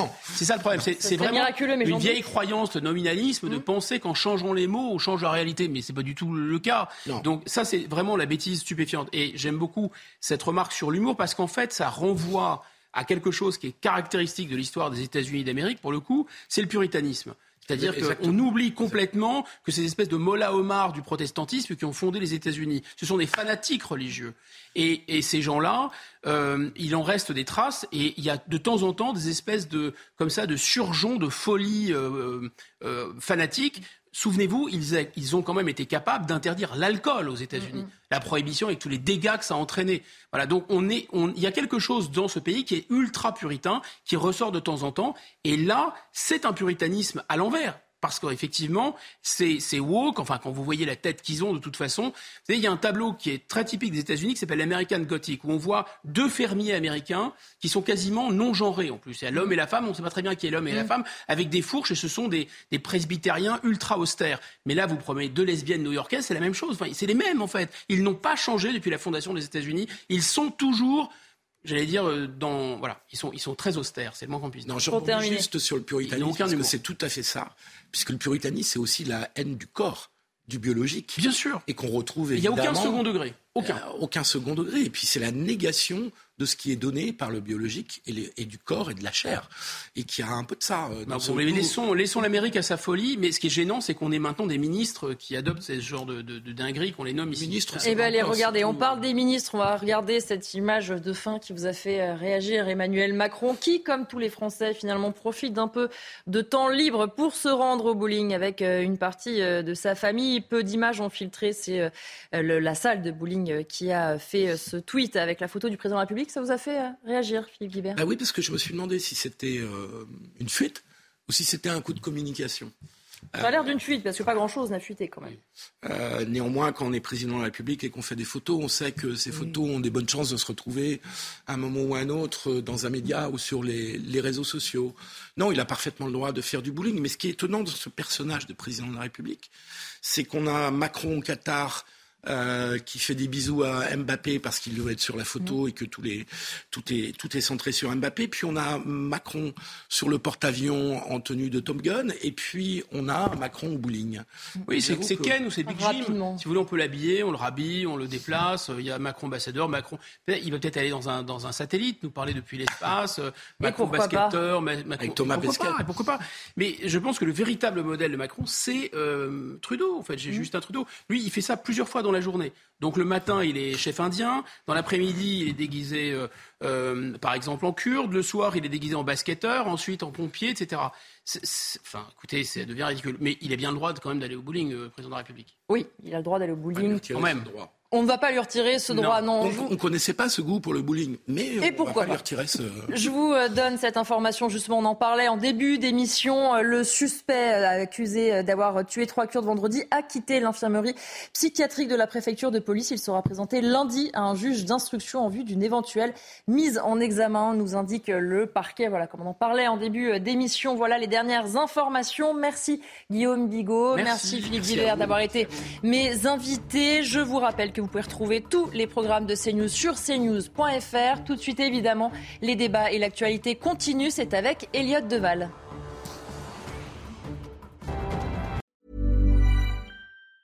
Normally, being a little extra can be a bit much, but when it comes to healthcare, it pays to be extra. And United Healthcare makes it easy with Health Protector Guard fixed indemnity insurance plans. Underwritten by Golden Rule Insurance Company, they supplement your primary plan, helping you manage out of pocket costs without the usual requirements and restrictions like deductibles and enrollment periods. So when it comes to covering your medical bills, you can feel good about being a little extra. Visit uh1.com to find the Health Protector Guard plan for you.